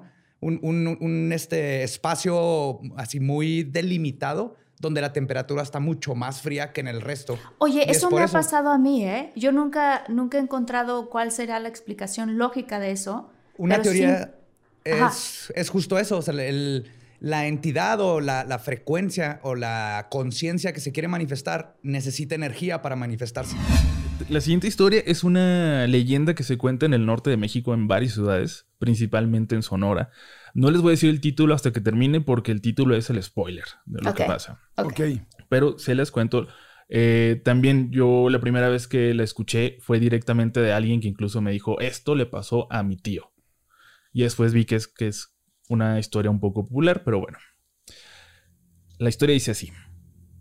Esto sucedió una tarde en el que el tío de mi amiga había salido cansado de trabajar.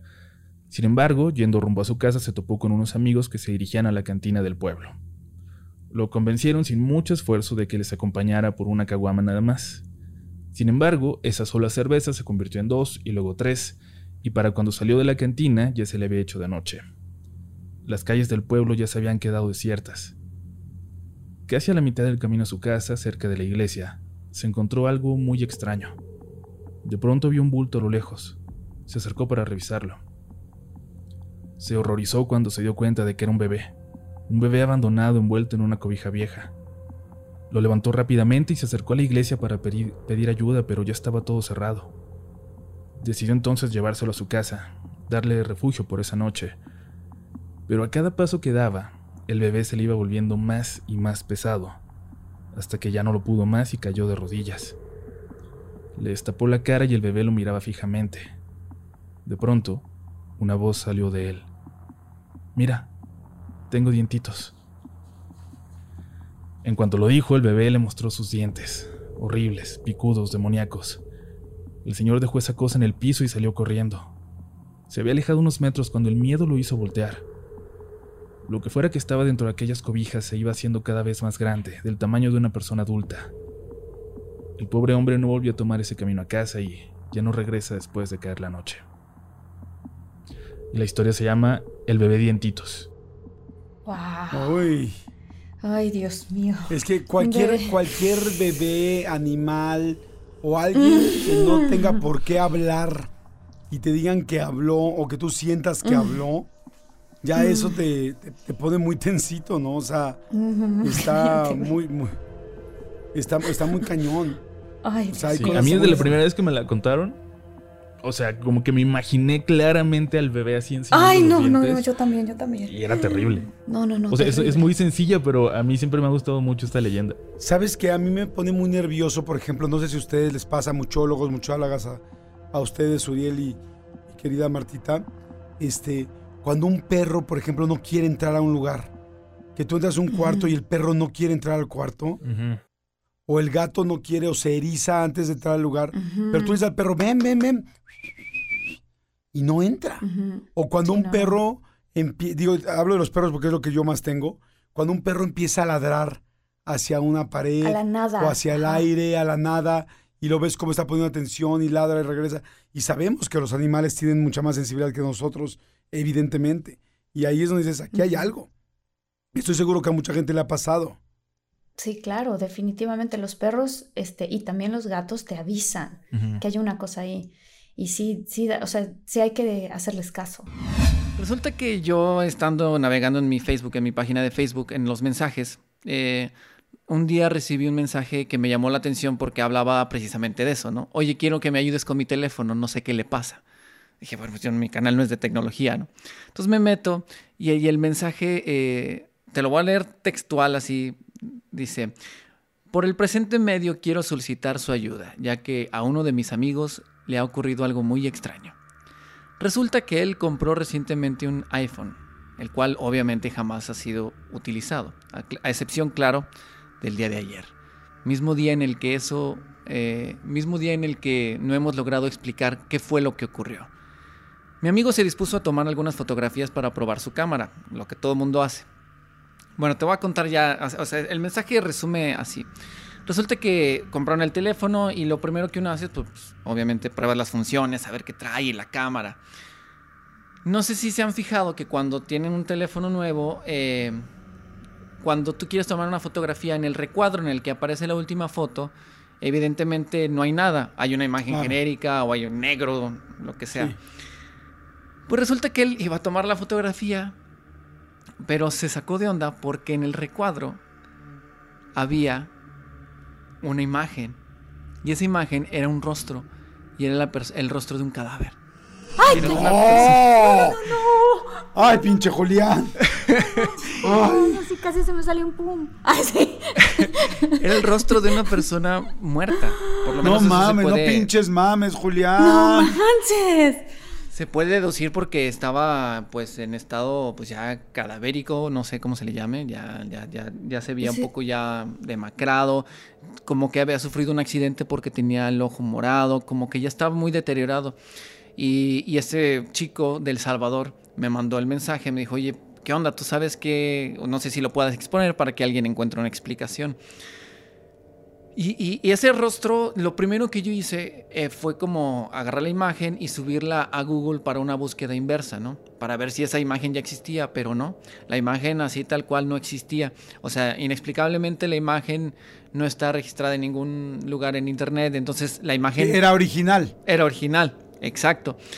Y, y, en, y en realidad, él lo primero que hizo para evitar ver eso, porque cualquiera que vea la imagen, pues sí saca de onda, ¿no? De hecho, ese video lo tuve que eliminar de, de YouTube porque, porque hubo un tiempo en el que las políticas cambiaron y yo ya no podía mostrar ese tipo de contenido. Entonces, esa imagen era tan fuerte que de pronto, pues sí me dio miedo que me quitaran el canal, ¿no? Porque sí, sí se veía pues, muy o sea, feo, sí se veía macabra. Sí, claro. No, Y- ma- más que macabra, me imagino como perturbadora, ¿no? O sea, grotesca, sí, sí. grotesca, eh, sí, porque pues ver a, de por sí ver a una persona que muerta hasta en un ataúd donde tú sabes que te estás acercando a una persona muerta es muy impactante. Claro. Ahora imagínate abrir una foto de una persona que no conoces muerta en tu teléfono. que acabas Ay. de comprar, ¿no? Ay. El ay. chavo lo que hizo fue ir a un lugar en el que reparan celulares. O no sé si lo llevó a garantía, no recuerdo exactamente, ya, ya tiene rato esa historia. Y, y resulta que, que lo reiniciaron a los ajustes de fábrica. El contento se va y cuando quiere tomar otra foto, estaba la misma imagen del mismo No cadáver. manches. No manches, no puede No ser, quieres que no duerma. Julián, no voy a No dormir. puede ser, Julián. Sí, sí, qué sí, bueno estaba- que. Uf. Sí, la, la- la verdad es que ese rostro sí, eh, eh, sí está, está muy feo, la verdad. eh, con gusto se los podría mostrar, pero sí estaba bastante grotesco. Entonces, esa, esa A mí sí me gustaría mostrarlo. Ay, sí. Claro, claro, sí sí. ah, ah, sí, si, si gustas, ahorita, Wow. ahorita le- se lo mando ya al productor. Wow. Eh, esa imagen, la verdad es que a mí me hizo creer, o vi una de dos. Dije, bueno, esos teléfonos los fabrican en China y en China se dice que están las fábricas y que trabajan a, a deshoras y están muy cansado del trabajo, la gente hasta se, se termina quitando la vida, ¿no? Se avienta, ¿no? Por, por, por, por, por la carga de trabajo. Pensé yo, deduciendo algo lógico, dije, bueno, igual y alguien ahí le metió en el código algo, no sé, para, para poder este, ese expresar como celular. simbólicamente. Sí, es, es- eh, ese celular yo creo que este, estaría en el Museo de los Warren, porque hubo gente, medios de comunicación llegaron a la casa del chavo y le pagaban por, por ver el- la imagen y por, por entrevistarlo. Y, Wow. Oye, sí, yo lo, este, yo lo conté en uno de nuestros episodios, este, Jordi, pero eso que le pasó a mi prima, que estaba en un baño, que vio una figura, ella tenía su celular y de repente su celular lejos de ella, ella vio esta figura a través del espejo y luego ya no la vio, volteó y vio el celular y el celular decía cara no reconocida, cara no reconocida. Oh. cara no- No mames. y, mi, y mi prima así de ay, ay, ay, ay, ay, ay, ay, me voy, me voy. Ujú. Pero Oye, yo, que- ahorita me que- quedé pensando. No, adelante, adelante, Julián. No, no, pero, o sea, yo veo que a Marta, o sea, desde que veo los episodios, me pregunto cómo es posible que hayan tantos eventos en una sola familia, ¿no? Sí una está como familia, para sí. crear un documental de dos, tres horas, ¿no? Una película, un libro. Realmente Sí. sí, es impactante, ¿no? En, en lugar de los Adams, podemos hacer los Cigareda. Y hacemos la película completa. Oye, no, pero está de muy verdad cañón. todos tenemos historias. Sí, está muy cañón. Y eso que dices ahorita, Julián, de. Porque yo ahorita lo primero que pensaría sería, bueno, ¿qué tal si hicieron una mala broma a los programadores del celular, no? Y es, en este celular vamos a ponerlo que aunque lo borren, siempre Sí. saca esta foto. Digo, existiría la posibilidad. Claro, ya- claro. Ya, pero Sí. ya está perrísimo. O sea, sí, sí me asusta. No, porque ¿Qué además es un con único celular. Eso, está, Sí. eso es lo que está raro. Y aparte Eso de la empresa de la que viene, ¿no? También. O sea, no es como que se haya comprado un celular así piratón. No. Sí, sí, ¿Qué sí, pasó? no. ¿Qué pasó con el celular, Julián? Ya tiene tiempo de esa historia, creo que en 2016, 2015. Pero la realidad es que yo ya después ya no tuve contacto con este chavo. Yo me quedé en que iban a su casa a entrevistarlo. Y yo por cuestiones del trabajo ya no pude continuar con el caso. Pero si lo está viendo, estaría padre que, que nos contara qué pasó, ¿no? Esta es la leyenda de los aluches, que la tenemos también en Tabasco y que está también en Yucatán. Cuenta la leyenda que en las noches, cuando los hombres se entregan al sueño, hay criaturas que salen al mundo. Los aluches brotan a la luz de la luna. Pocas personas los ven porque son ágiles, ligeros y traviesos. Su vida es un continuo jugar. Les gusta chapotear en las aguas. Siempre están sonrientes y con ganas de desconcertar a los humanos. Por las noches, cuando todos duermen, ellos dejan sus escondites y recorren los campos. Son seres de estatura baja, muy niños, pequeños, pequeñitos, que suben, bajan, tiran piedras, hacen maldades, se roban el fuego y molestan con sus pisadas y juegos. Cuando el humano despierta y trata de salir, ellos se alejan, pero cuando el fuego es vivo y chispea, ellos le forman una rueda y bailan alrededor del fuego. Un pequeño ruido les hace huir y esconderse para salir luego luego y alborotarse aún más. No son seres malos, si se les trata bien. Los aluches, del maya alush, son duendes traviesos que deambulan por milpas y montes después de la puesta del sol. Calzan alpargatas y portan sombreros, presentando los rasgos de un niño indígena de 3 a 4 años. Viven en las cuevas y grutas con sus perritos de barro. A veces se les oye tocar sus instrumentos que son algo así como trompetas, también de barro. Generalmente son inofensivos, pero si llegan a molestarse con algún ser humano, pueden enviarle un aire enfermante que produce escalofríos y calentura. Estos duendes diminutos y traviesos provocan tolvaneras, remolinos, gritos raros y otros fenómenos. Cuando se enojan al escuchar blasfemias y groserías provenientes de la gente que deambula en sus cercanías. Si de casualidad topan con gente, empiezan a molestar con travesuras, tiran piedras y esconden pequeños objetos. Con sus risas, descontrolan la serenidad y si se asustan, son capaces de armar una algarabía mayúscula. Yo tengo una historia que compartir. Tengo dos historias que compartir de aluches. A ver, venga. Una de ellas, una de ellas, yo crecí en Tabasco con mi familia y estábamos, yo tengo dos hermanos y una hermana, entonces somos cuatro hijos.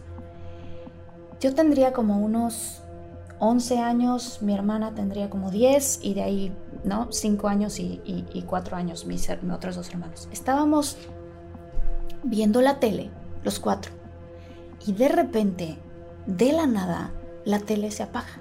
Quiero aclarar que de la parte de atrás de mi casa había un gran campo de fútbol y del lado izquierdo, es esta misma casa donde se vieron las brujas, del lado izquierdo había un pantanal. Entonces realmente había naturaleza en la parte de atrás y en la parte de la izquierda.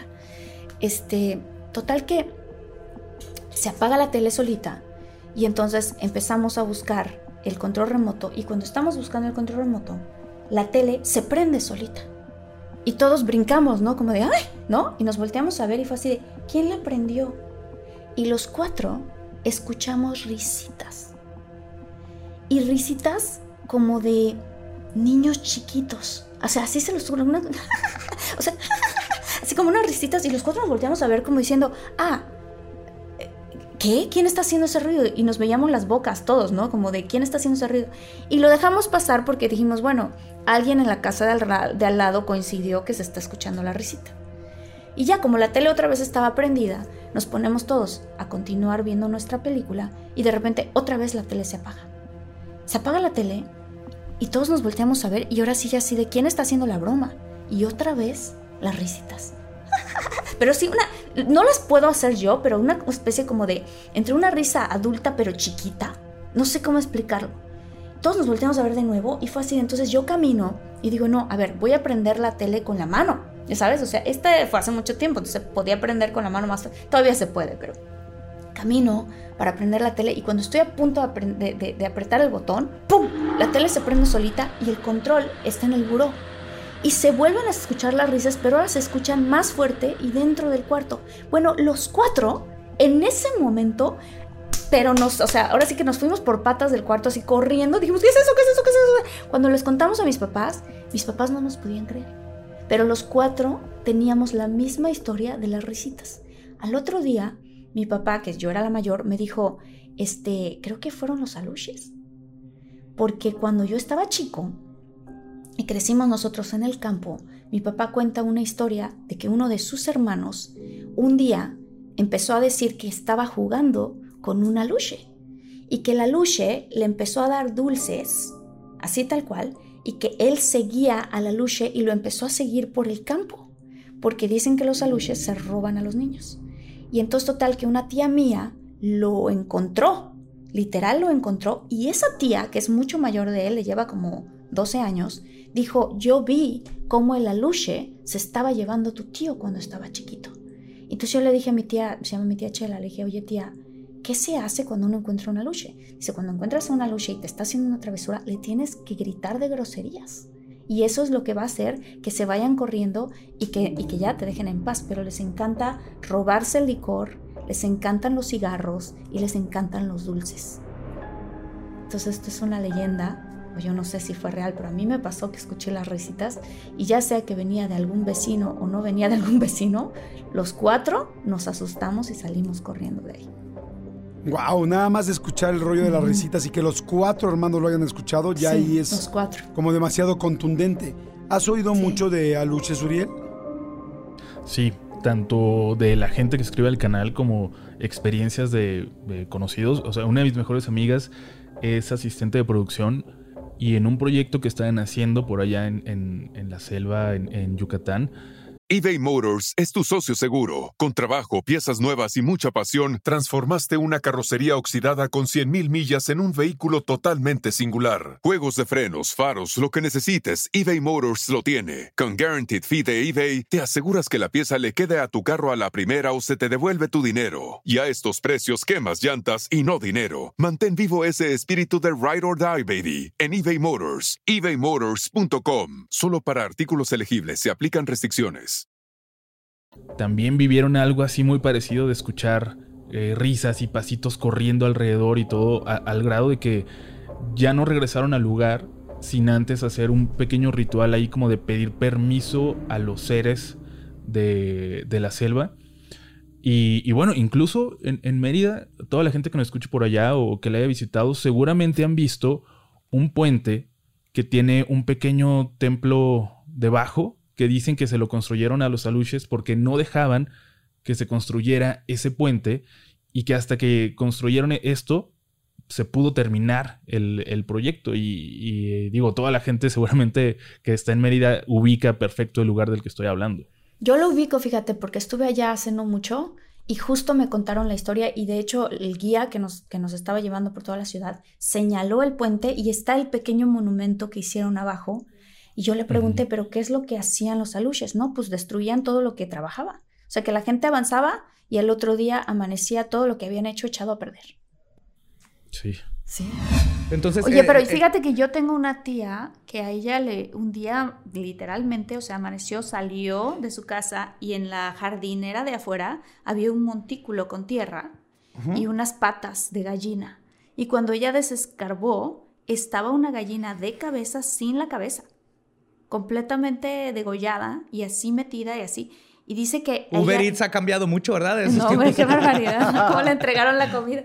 Este, no. Este, dice que fue, o sea, que fue una cosa que a ella la asustó. Y mi hermana y yo, una vez, vivimos una situación que fue rarísima, porque fuimos, nos recomendaron una señora que lee las cartas.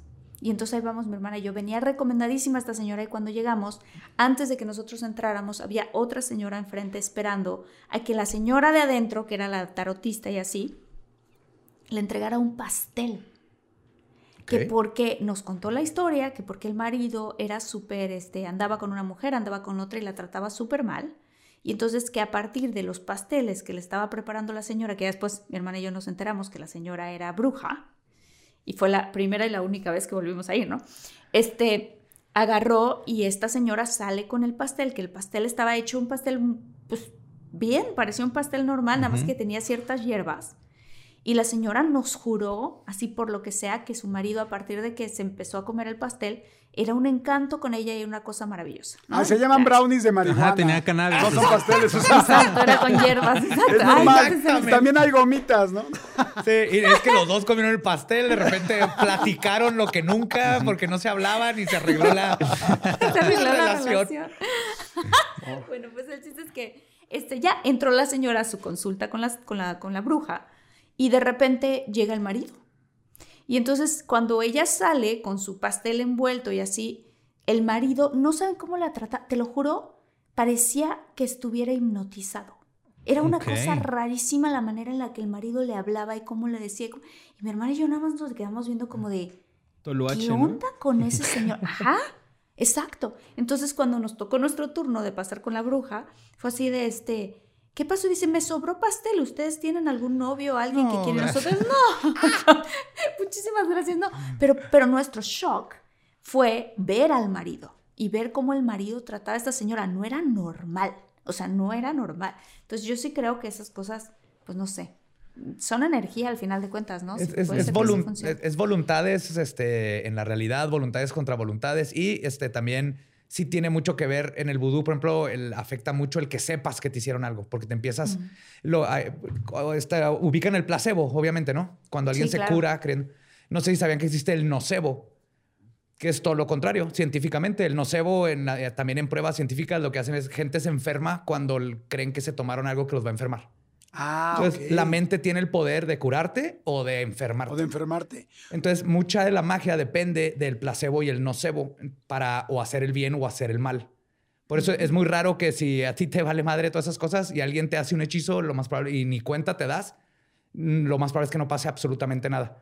Pero cuando estás metido en, una, este, en un aspecto cultural muy fuerte, como es el judú, el vudú, la santería, donde desde niño crees estas cosas, o incluso aquí en México, aunque somos católicos, la, todo lo, el misticismo que tenemos desde el pasado, con, con todas las culturas que tenemos, cómo se mezcló la santería y así, parte de nosotros la traemos en las raíces, el creer en estas cosas. Entonces, En cuanto piensas poquito, te encuentras esas patas de gallina, alguien te dice que te hicieron algo, lo empiezas a asociar y empieza el placebo o el nocebo a afectar inmediatamente.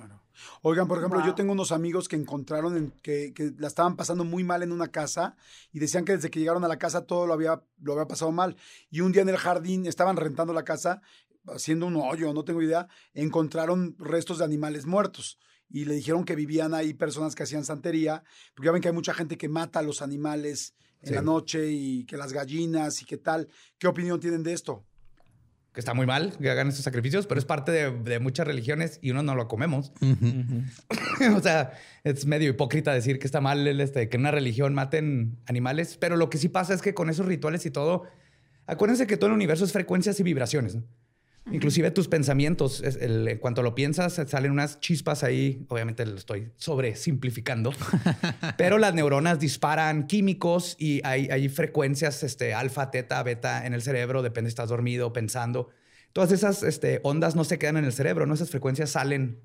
Entonces, todo eso se va quedando en, en materiales sólidos, en el piso, en los cuarzos, por eso les dan mucha importancia, porque absorben mucha energía. Entonces, en lugares donde hubieron muchas tragedias, o así esa energía fuerte de una muerte, de una tragedia, se queda impregnada. Y por eso luego, en- en- y ni siquiera muy fea, por ejemplo, en escuelas, es bien común que se escuchen los niños jugar de noche. Entonces, Cierto, no, no quiere cierto. decir que sean fantasmas. Muchas veces lo que pasa es que la energía que traen los niños se impregna en el cuarzo, en el granito, en las paredes y cuando la temperatura es correcta, la presión atmosférica, sueltan el sonido y tú puedes oír el sonido de los O niños. sea, como gritando. si fuera ¡Oh! una retransmisión. Así como es, la si gran- fuera una retransmisión. La gran mayoría de los fenómenos paranormales este, tienen que ver con eso, exactamente. En la década de los 70, un padre y su hija llegaron a la ciudad de Monterrey, Nuevo León, con la esperanza de tener una vida tranquila. La menor, afectada por una parálisis prematura, por lo que se movía en silla de ruedas. Su padre, como un acto de amor, decidió construir una enorme casa con diseño cilíndrico, interconectada con rampas y grandes ventanales para que su hija pudiera moverse con comodidad en toda la casa y pudieran disfrutar toda la vista de la ciudad. La construcción del innovador hogar empezó de inmediato. Decenas de albañiles fueron reunidos para la tarea. La gente trabajaba hasta altas horas de la noche para terminar la construcción en cuanto antes. Pasaron los meses y conforme comenzaba a levantarse la estructura, la tensión y un miedo inexplicable se comenzó a apoderar de todos ellos. De pronto, todo empeoró. Empezaron a desaparecer herramientas, los albañiles se culpaban entre ellos sin encontrar ninguna explicación lógica a lo que ocurría. Los, alba- los albañiles convocaron a una junta en la construcción para encontrar alguna solución. Lo que sucedió fue que se emborracharon y nadie se presentó a trabajar al día siguiente, salvo tres de ellos. Dos de ellos se dedicaron a arreglar el piso de abajo, mientras otro fue al piso de arriba. Los dos de abajo escucharon un grito repentino proseguido del azote del cuerpo contra el concreto. El hombre yacía muerto sobre el piso y en sus ojos se veía la marca del terror, como si justo antes de morir hubiera visto a un ser infernal en ese segundo piso. Poco tiempo después de la tragedia, otro albañil cayó inexplicablemente por una de las ventanas. Cuenta la leyenda que antes de morir le dijo a los demás, Él no quiere que estemos aquí. Él no quiere que estemos aquí. El padre, empeñado de terminar la casa, no cesó en la construcción pese a las tragedias. Un día llevó a su hija para mostrarle lo avanzada que estaba la construcción. En un descuido, la niña paseando por la casa llegó al piso más alto de la edificación. Desde ahí se escuchó un deslice de la silla de ruedas por una de las rampas a gran velocidad, lo que produjo que la niña saliera volando por la ventana y muriera. Días más tarde, el papá regresó a la construcción y se suicidó ahí. Por más de 40 años, la casa estuvo inhabitada e inconclusa. Ahora, recientemente en el 2016, una firma de arquitectos compró el lugar y está trabajando en su remodelación. Madres, ¿ustedes comprarían una casa así? No, nunca. Definitivamente no. No, jamás. Ay, no, cállate los ojos. no. Está cañón, ¿no? O sea, como que dices, dicen que los lugares tienen muchas, los lugares tienen muchas energías y hay lugares donde han pasado cosas, terrenos, lugares, situaciones, emociones, o sea, ¿cómo sacas? Si cuando tú llegas a un lugar y dos personas están peleando, tienen mala energía y lo notas, y dices, ¡uy! Está la energía tensísima. ¿Tú crees que no se queda la energía de un manicomio o de un lugar donde mataban gente o de un lugar donde sucedió algo que no se queda en un lugar? ¿Tú, ¿Ustedes qué opinan? No, yo creo que sí. Este, digo, aunque sea un eco, ¿no? De, de una energía, de algo terrible que pasó, de una emoción muy fuerte, algo sí deja un, rastro. Y yo recuerdo que, por ejemplo, eh, hace tres, cuatro años más o menos estaba viviendo en un departamentito en la Roma y estoy completamente seguro que había muerto ahí eh, el dueño anterior. Era, todo parecía como una casa de dos señores mayores y por varias pistas ahí que nos fueron dando supimos que la señora en cuanto pasó algo se la habían llevado, en cuanto quedó sola. Eh, pero toda la gente que, que visitaba, que, que, llegó a conocer ese departamento, decían, aquí se siente algo muy extraño. O sea, justo al entrar como que algo pesado, como que una sensación de desconcierto que, que yo no sentí, pero que toda la gente podía notar. O sea, yo estoy completamente seguro de que cuando pasa algo fuerte en un lugar, la energía se queda. Definitivamente. Es que imagínate, si eso que dice Jordi también, ¿no? O sea, si algo, una pelea se siente después de, incluso que la pelea fue hace una hora, entras a ese lugar, lo sientes. Imagínate un asesinato o una cosa como más brutal, claro que se siente. Este, no, pero, o sea, pero bueno, les voy a platicar uno, por ejemplo, que una cosa que nos pasó también hace no mucho. Yo tenía un recuerdo muy grande en casa de una abuelita mi abuelita, voy a regresarme un poquito, mi abuelita eh, era una mujer que rezaba muchísimo y que ella en general tenía un don de poder ver a la gente muerta. Y entonces ella lo que hacía era rezar por ellos para que encontraran la luz lo más rápido posible. Pues sí, para que no me estén molestando porque me estoy tomando mi tecito y no me dejan tomar mi té en paz y mejor le rezo para que te vayas. Los hubiera puesto no molestar, ¿va? Exacto, no molestar y se acabó. Pero lo que empezó a pasarle a mi abuelita es que mientras más empezaba a rezar por ellos, pues más la buscaban. Entonces Llegaban recomendados, ajá, pues estaba haciendo bien su jale. Buen negocio. bueno, no, mira, si te reza la abuelita de Marta, sí vas a llegar, güey. Tienes que ir con ella. Claro. Ella sí reza en serio, güey. Tres casi, casi, casi ya traían su currículum, ¿no?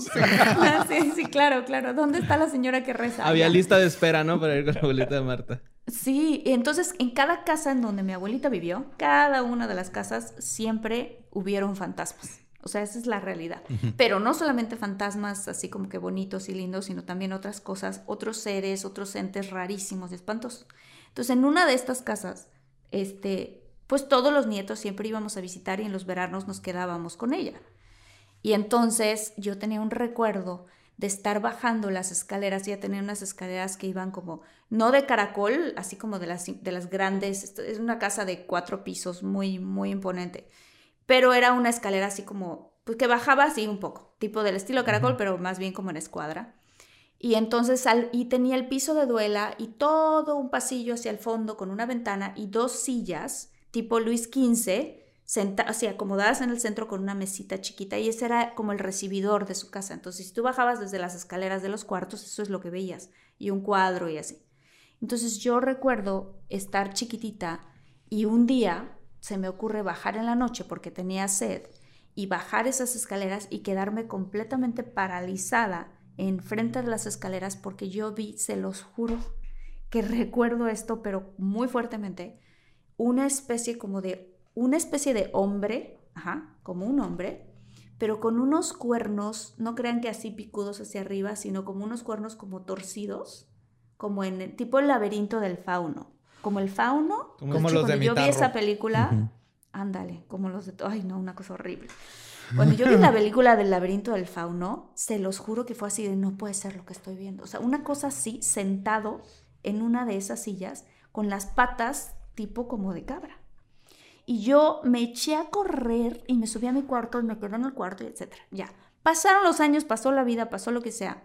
Y hace poco estoy platicando con mi hermana y le estoy diciendo, oye, Miri, yo te quiero contar, yo tengo un recuerdo que no sé si fue real o no, porque esto es algo que tengo que platicar. Y entonces cuando yo le empiezo a contar, fíjate, en la noche me fui bajando las escaleras, nunca se lo he contado a nadie, y cuando vi en unas sillas que estaban ahí y ella me completa la frase.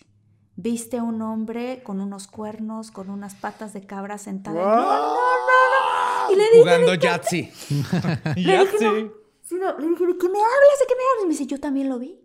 Yo también lo vi. Yo en algunas ocasiones en casa de mi abuelita bajé en la noche y me quedé paralizada viendo eso. Y ella y yo nunca lo habíamos comentado, como que era algo como que, como yo sentía que era en mi imaginación, nunca se lo habría platicado a ella porque no era una vivencia, era algo que yo pensé que se me había ocurrido. Pero cuando ella me lo cuenta dije, no manches, esto sí no puede ser. O sea, las dos vimos esta cosa sentada ahí. Y hace poco descubrimos que otra prima nuestra también lo vio. Entonces, ¿qué es ese ente? ¿Y pues esos de dónde vienen? Pues pero, y antes de eso, perdón que te interrumpa, la pregunta es, ¿por qué chingados bajaban en la noche en esa casa? O sea, güey, o sea, tú te quedas en el, o sea, yo te quedas en el cuarto. ¿A qué bajaban? ¿A la cocina? ¿Haces un sándwich? No, ¿A qué bajaban? Sí, no. O De repente te da sed o de repente, no Sí. sé, o sea, tienes ganas de ver un Se fantasma. güey. un, güey, un, un fauno ahí sentado en la silla Luis XV, no es normal. Perdón, los interrumpí. ¿Qué iban a decir? No, de hecho, justo eso, que contrario a la creencia popular, lo que tuviste es un fauno. Le- le- Viene de los fey. De- de- Es de la familia de las hadas, los gnomos, los cheneques. Todo, todos estos que les llaman, este, son las, las, la otra gente, la gente invisible, ¿no? Los celtas hablan de ellos perfectamente, mayas, aztecas.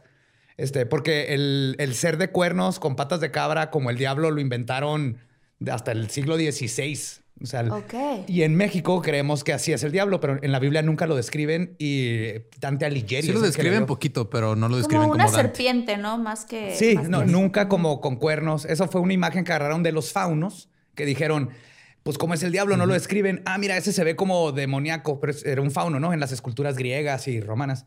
Y los, y los faunos son estas criaturas, según la mitología este, celta y nórdica y también los aztecas y todo, son gente que vive junto con nosotros, son, son naturales, no son sobrenaturales, nomás que llegó un punto en donde ya no quieren que los veamos. Porque los seres humanos somos de lo peor, entonces ellos pueden fluctuar entre dimensiones y la- la- el folclore lo que dice es que si quieren que lo veas, te- se dejan ver, pero si no, andan entre nosotros en su propio mundo y ya no quieren interactuar con nosotros porque se dieron cuenta que somos unos ladrones, que siempre estamos haciendo guerras. Pero y aparentemente tenemos sillas Luis XV muy cómodas, güey. Sí. Entonces las gusta sentarse ahí Más la, la. Marta y su hermana perturbaban su paz. ¿no? Sí, sí. no se molestaban. Sí, estas niñas tienen sed otra vez. Yo no qui- venía a leer. Estaba leyendo Sherlock Holmes y llegan estas niñas y luego gritan. Oye, una cosa. Qué porque- fuerte. Pero, perdón, qué interesante, Jordi, porque acuérdate que en esa misma casa es donde se apareció el troll muchas veces. Ahí Sí, está. Sí, ahorita, ahorita que dijiste tú cheneques, ahorita que dijiste lo de cheneques, me quedé impactado porque precisamente muchas de las historias que ha contado Marta Sí. sobre esta casa han tenido que ver, pues sí, como con un duende, troll, que además en algún momento te dijeron, digo, yo sé que estoy diciendo algunas cosas que hemos dicho en los paranormales anteriores, pero no es lo mismo que tener la referencia de leyendas este, legendarias y que nos expliquen lo que ustedes piensan. O sea, que había momentos donde tú veías a un duende y que después te decía tu abuelita, ah, sí, tú también lo ves, a chingar, o sea, es como. Madre Santa, o sea, es como todo lo estamos viendo, o sea, sí hay algo aquí, Es definitivamente. que ¿no? también yo, yo, bueno, yo pienso que, o sea, el hecho de que este, tu abuela haya tenido ese, esa sensibilidad de ver cosas. La segunda vista le llaman ¿no? los celtas. Sí, Second es, este, sight. eso también se, o sea, se puede ir heredando, ¿no? O sea, porque, por ejemplo, a mí en, en mi caso no me pasa, o sea, no, no he tenido ese tipo de cosas, pero, por ejemplo, la bisabuela de mi niña también de repente decía que veía cosas y, y su mamá, o sea, mi ex de ella también de repente dice que veía, con- que veía duendes y que tenía un amigo duende. Y, este, y luego mi niña, cuando tenía como siete años, decía que de repente veía cosas en la escuela, pero como que no las veía bien definidas, ¿no? Como que de repente nada más veía que pasaba algo o que se movía una cosa o algo. Y al principio no me lo decía con miedo, nada más me decía, ah, pues es- de repente esto me pasa en la escuela. Cuando le empezaba a contar a sus compañeritos que le empezaban a meter ideas de que eran fantasmas, de que eran cosas del diablo, fue cuando le empezó a agarrar miedo y como que se empezó a cerrar y empezó allá a no ponerle atención a ese, a ese tipo de cosas. Es lo que pasa. Los niños tienen, son más sensibles y tienen esta, pueden ver más frecuencias y vibraciones, igual que los perros, los gatos, ¿no? Y cuando les empieza a dar miedo, los papás dicen, no es cierto, no le hagas caso, o no, no cerramos estas ideas de que todo es del diablo. Entonces los niños cierran esa parte de ellos y, y se pierde. Pero y lo que dice Lolo es correcto, se hereda eso, el, el- la segunda vista se hereda especialmente entre mujeres. Ok, Oh, wow. más entre ¿Por qué? mujeres. ¿Por qué entre mujeres? ¿Por qué especialmente entre mujeres? Porque la mujer siempre ha sido la fémina sagrada, la mujer tiene todo, son brujas desde que nacen, todas las mujeres una bruja. Tiene la habilidad de la curación, del, este, el- la segunda vista, eh, la creatividad, la introspección, todas estas cosas. No quiere decir que los hombres no, ¿verdad? Pero la mujer por eso siempre ha sido, o sea, desde el principio de los tiempos y cuando empieza la magia, funcionaba todo con un matriarcado y luego el chamán. El chamán iba con hongos porque necesitaba hongos, ¿no? Para ir y veía cómo funcionaba la plomería del universo. Decía, viene, viene una sequía, viene una nevada. Entonces iba con la matriarca y le decía, esto es lo que viene con el universo. Y la matriarca en su sabiduría manejaba todo y va pasando esa sabiduría a las demás mujeres. La mujer es la única que puede crear vida, ¿no? Ajá. Entonces, desde ahí traen todo eso, está intrínsecamente en la genética y en todo lo que es la mujer. No más que cuando empezó todo desde el siglo XV, Es justamente en el siglo XV cuando mezclaron bruja con demonio. Entonces, eh, con la Inquisición y todo, dijeron, si eres bruja, es del demonio, cuando las brujas no tienen nada que ni, ni, ni son católicas, ¿no? Hasta que no se empezó a imponer la, la, religión católica, empezaron a mezclarse estas, estas cosas, pero las brujas son mucho más viejas de que se inventara la religión. Los primeros rapes. los aquelarres eran los Oye, primeros rapes. Oigan, ¿y qué nos iban a comentar de un caso? Porque hubo un caso, yo tengo aquí ahorita un caso de muchólogos, mucha gente que nos ha estado escribiendo sus cosas y situaciones, pero también que hubo un caso que en algún momento se cruzó con ustedes, que estaban hablando de Ciudad Sí. Juárez, que nos hablaron a nosotros y que ustedes creo que investigaron en esa casa. ¿Cómo fue? Nosotros no, fue Badía. Fue Badía nada más. Todavía ni los conocía, de hecho. Yo estaba, este, estaba en la universidad apenas. Todavía no nacía estaba yo. estudiando artes visuales. Entonces, en ese tiempo yo tenía una novia que estaba estudiando psicología y ella es una amiga de la que contó la historia. Rentan para, así como en resumen, para los que, para que se acuerden, rentan una casa y desde que se cambian empiezan a oír ruidos y empiezan a pasar cosas. Se daban extrañas. consultas, ¿no? Los, Sí, o sea, era para que ellas hicieran sus prácticas y dar consultas gratis, ¿no? Que fueran haciendo prácticas y la mae- su profesora, pues ella sí daba ahí terapias. Pero llegó el punto en donde ya ni siquiera podían dar terapias bien porque se oían muchos ruidos y hasta los mismos pacientes que estaban ahí decían, pues, ¿qué está pasando? Entonces yo le decía a mi ex, así que déjame ir a investigar, déjame ir a investigar. Y ellas, obviamente como psicólogas, duraron meses negándose lo más que podían, este, lógicamente todo, ¿no? Si no, no es un fantasma. Seguro tengo un trauma con mi papá torado, todavía no lo resuelvo. y se me está manifestando aquí como esta puerta que se abre sola. Pero me dio mucha risa porque muy así que, no, no, sí, son, son este, cosas de la imaginación y el estrés, pero luego, luego pusieron un altarcito con velas y la virgencita y no sé qué tantas cosas. La ¿no? foto de Sigmund Freud acá. Justo en Un un altar a cuarto. Young así en medio. Y esto era justo en el cuarto, era un cuarto como de... Creo que era, por, por la casa estaba, eh, nomás tenía muebles en donde ellas tenían cosas, pero ese cuarto parecía que era como de lavandería y aparte tenía regadera y un espacio como para una cama. Entonces no sé si... Como cuarto de servicio. como un cuarto de servicio. Una mazmorra ahí. Ajá. Pero ahí era donde pasaba más. Bien denso. Palabra- la palabra mazmorra es la palabra de hoy. Mazmorra. Ok. Entonces, total que este, le pasan esas cosas que ella contó y eventualmente, cuando ya de plano este, deciden darme permiso de quedarme, es porque la maestra está dando terapia sola en la casa. Y la, la cocina, por alguna razón, se, tenía una puerta corrediza de esas de patio, de cristal, que se cierran por adentro. Se cerraban por el lado de la cocina. Termina de dar la terapia y cuando va a la cocina, la puerta está cerrada con seguro y adentro está su bolsa con sus llaves. Entonces, tiene que hablarle a un cerrajero que force la puerta del garage y luego la puerta de la cocina y luego ya abra la, la puerta. Entonces, como que en esa vez ya dijo, ya, o sea, esto no se puede explicar cómo se cerró esa. Yo estoy sola, yo no puedo cerrar esa puerta menos por adentro. Y un día me habla mi ex y me dice, dice que sí, que, que te vengas. Y yo de que, yes, se agarré a tres amigos, las cositas que tenía ese entonces de, para investigar, o sea, tenía una cámara, me llevé talco, canicas, campanitas, todo lo que pudiera yo poner para como hacerlo lo más científico que se pudiera. Por ejemplo, las canicas las, las puse en el piso más o menos a la misma distancia y cada hora les que si tomaba el foto. fantasma entraba, se tropezara, se cayera como en...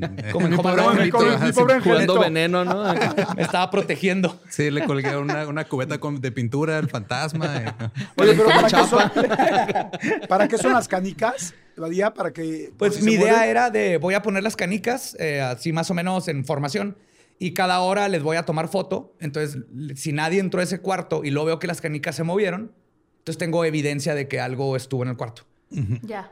Y también en cada cuarto colgué este el- de esas que- de cascabel, ¿cómo se llaman las que le pones a los gatos? Cascabeles. Sí, sí, sí. Cascabeles, Cascabeles. Ajá.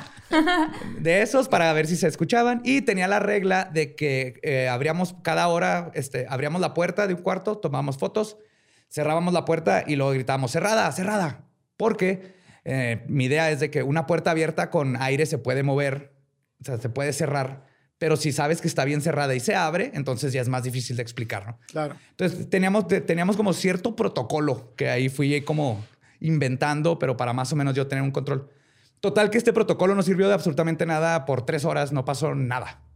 Ok. Y ya como a las 4 de la mañana estábamos afuera, nomás ya platicando, esperando que amaneciera, y se oye adentro como si tiraran un mueble y lo empezaran a romper. O sea, un ruido así Estruendoso. fuertísimo, estruendoso. Salimos corriendo y yo de volada así que, protocolo, protocolo. Y entonces iba un amigo enfrente de mí, yo traía la cámara. Entonces le digo, a las tres abre la puerta. Un, dos, tres. Abre la puerta del cuarto este, el, donde se sentía como más fea el, el ambiente. Ajá. Tomo fotos y le digo, ciérrala, la cierra, cerrada, cerrada. Y luego vamos a la otra puerta. Eran cuatro puertas en un pasillo. La casa es como una U. A la izquierda están los cuartos, a la derecha la cocina. Vamos a la segunda. Este, cuando vamos llegando a la tercera y última puerta del pasillo, se empieza a oír una chapa ca, ca, ca, ca, ca, moviéndose. Entonces volteamos y en el cuarto este que acabamos de estar y que cerramos, la chapa se empieza a mover. Ta, ta, No. ta, y se abre la puerta y se azota así. ¡pa! Y luego la puerta queda medio cerrada. Entonces, ahí uno de mis... El fantasma bien asustado. Están rompiendo mueble aquí. El fantasma de su lado diciendo, hay, hay unos güeyes metiéndose a tomar fotos y yo estoy encuerado. salió corriendo, se resbaló con las canicas. Oye, bueno, pues, oye, pues como la película de Los Otros de Nicole Kidman. Que en, realidad dale. está, que en realidad está pasando eso, ¿no? Eso, ¿Quiénes son los fantasmas y quiénes son los intrusos? Y luego, y luego va día. Entonces la puerta se azota y yo así de... Uno de, los de mis amigos se quedó paralizado. Él, su hermano y yo corrimos. Él era, y le digo, a las tres empuja la puerta. Antes de unos tres, empuja la puerta, tomó fotos. Revisamos, este, no pasó nada. Pues nomás traemos la adrenalina, ¿no? Porque vimos la chapa moverse perfectamente. Total que nos, ya nos salimos al patio. O sea, terminamos de darle la vuelta a la casa. Nos salimos al patio y este, les empecé a preguntar así como por separado. ¿Tú qué viste? ¿Tú qué viste? ¿Tú qué viste? ¿No? Para llevar un récord de, de que todos vimos lo mismo. Claro. Al final de cuentas, platicamos un rato, ya nos estamos riendo y así. Y fue en ese momento donde noté que en el patio, esto ya fue pura deducción, este, eh, había un árbol en la mera esquina, el patio era como un triángulo. Ese árbol estaba enorme, pero estaba muerto. Y los árboles de la, de la casa vecina estaban perfectamente verdes. Dije, qué raro que se murió este árbol. Y luego volteé y es donde noté que todo alrededor había un pedazo de pasto que faltaba. Entonces sí había pasto en todo el, en el, en el jardín, pero ahí no. Entonces ahí mi, deducción fue, han de haber escarbado y le dieron a la raíz del árbol y por eso lo mataron. Entonces probablemente alguien escarbó aquí. Y ya, nos fuimos a nuestras casas. Este, pasó como dos días y me hablan como a las 8 de la noche de nuevo la maestra y me dice, vénganse, tráiganse palas y luz, quiero que escarben y ver qué chingo está pasando porque ya no puedo ni dar terapia, se está poniendo la, casa, la cosa peor. O sea, ya la actividad creció después de que fuimos nosotros. Entonces vamos esa noche, eh, ya nomás íbamos dos, una lamparita y con palas, empiezo a escarbar justo ahí donde asumí que habían escarbado posteriormente. Y lo que primero que empieza a salir, no sé, como a medio metro de, de profundidad, empiezan a salir pedazos de, de- de plástico muy, muy grueso. Qué raro. Eh, Ajá. Y te estoy hablando que eh, la esquina del patio ha de estar como a 5 o 6 metros de la casa. Entonces no es como que, ah, pues son, no sé, residuos normales de un hogar. Pero eso no fue todo. Luego salen un, pedazos de sábana. Hasta me acuerdo que tenía la etiqueta, era de JCPenney, la sábana. y luego sigo de- escarbando de con 500 hilos, ¿no?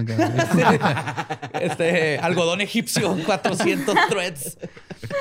Sigo escarbando y saco en una de esas que así con la mano la levanto y sale un mechón de cabello Ah, como de 30 centímetros Cállate, y como del ancho de mi dedo. Ajá.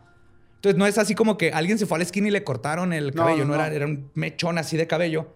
Ay. Y pues yo volteo así, nomás teníamos una luz que nos daba en el, porque el patio no tenía luces. Y lo ven todos, lo ve la maestra y la maestra dice, tapen ya, no quiero saber nada. quiero irme de aquí. Yo, en- yo entrego esta casa en cuanto se acabe el mes. Claro. Porque aparte era como 2008. Eran los tiempos donde el, narco. el- estaba muy fea la situación aquí en Juárez, ¿no? Entonces ella no sabía ni a quién le estaba rentando la casa, quién la rentó antes. Si no vaya a ser, mataron a Claro. alguien, la enterraron. Ajá. Lo Sí, enterraron y, aparte, pues, y es México, ¿no? O sea, una mujer sola rentó una casa y luego dice, oiga, se me hace que enterraron a alguien ahí. No, No, son a lo cosas. mejor el- Ir a la policía no sabes a quién le va a decir. No, o sea, pero- y además tiene sí. como todo el sentido. O sea, la, eh, la sábana, eh, una persona quizá envuelta en la sábana. Ajá. O sea, madre santa. O tal vez antes ahí vivía un pésimo estilista y estaba enterrando sus errores. O sea, no sabemos ¿no? Hay que juzgar tan rápido, Jordi, por favor. De esos- ¿Ves de cómo esos- mata las ilusiones, Jordi? Muy bien, Lolo, muy bien, muy bien. Oye, qué fuerte. Sí, Y yo me, quedé con el cabello y... ¿Mande? Se terminó yendo la doctora. Bueno, esta. Sí, o sea, yo me quedé con el cabello, o sea, le dije, me lo voy a quedar, lo guardé en su, en su frasquito y todo, del- para mi colección de cosas paranormales. Y ella se quedó con la casa, se terminó el, el mes, le dijo, ya no voy a rentar aquí, no dijo por qué, obviamente. y no sabemos más de la casa. Des- después supe de la casa porque salieron noticias que era guardería y arrestaron a una maestra porque metió a uno de los niños en, el, en la, donde va la calefacción. Y se enteraron, ajá, y la arrestaron por abuso de niños, pero fue en esa, fueron como cinco años después, estaba viendo las noticias y yo poseída, "¿Es a lo casa?". Ajá. Y ahí sigue la casa, pero no sabemos qué onda con el patio ni nada después de eso.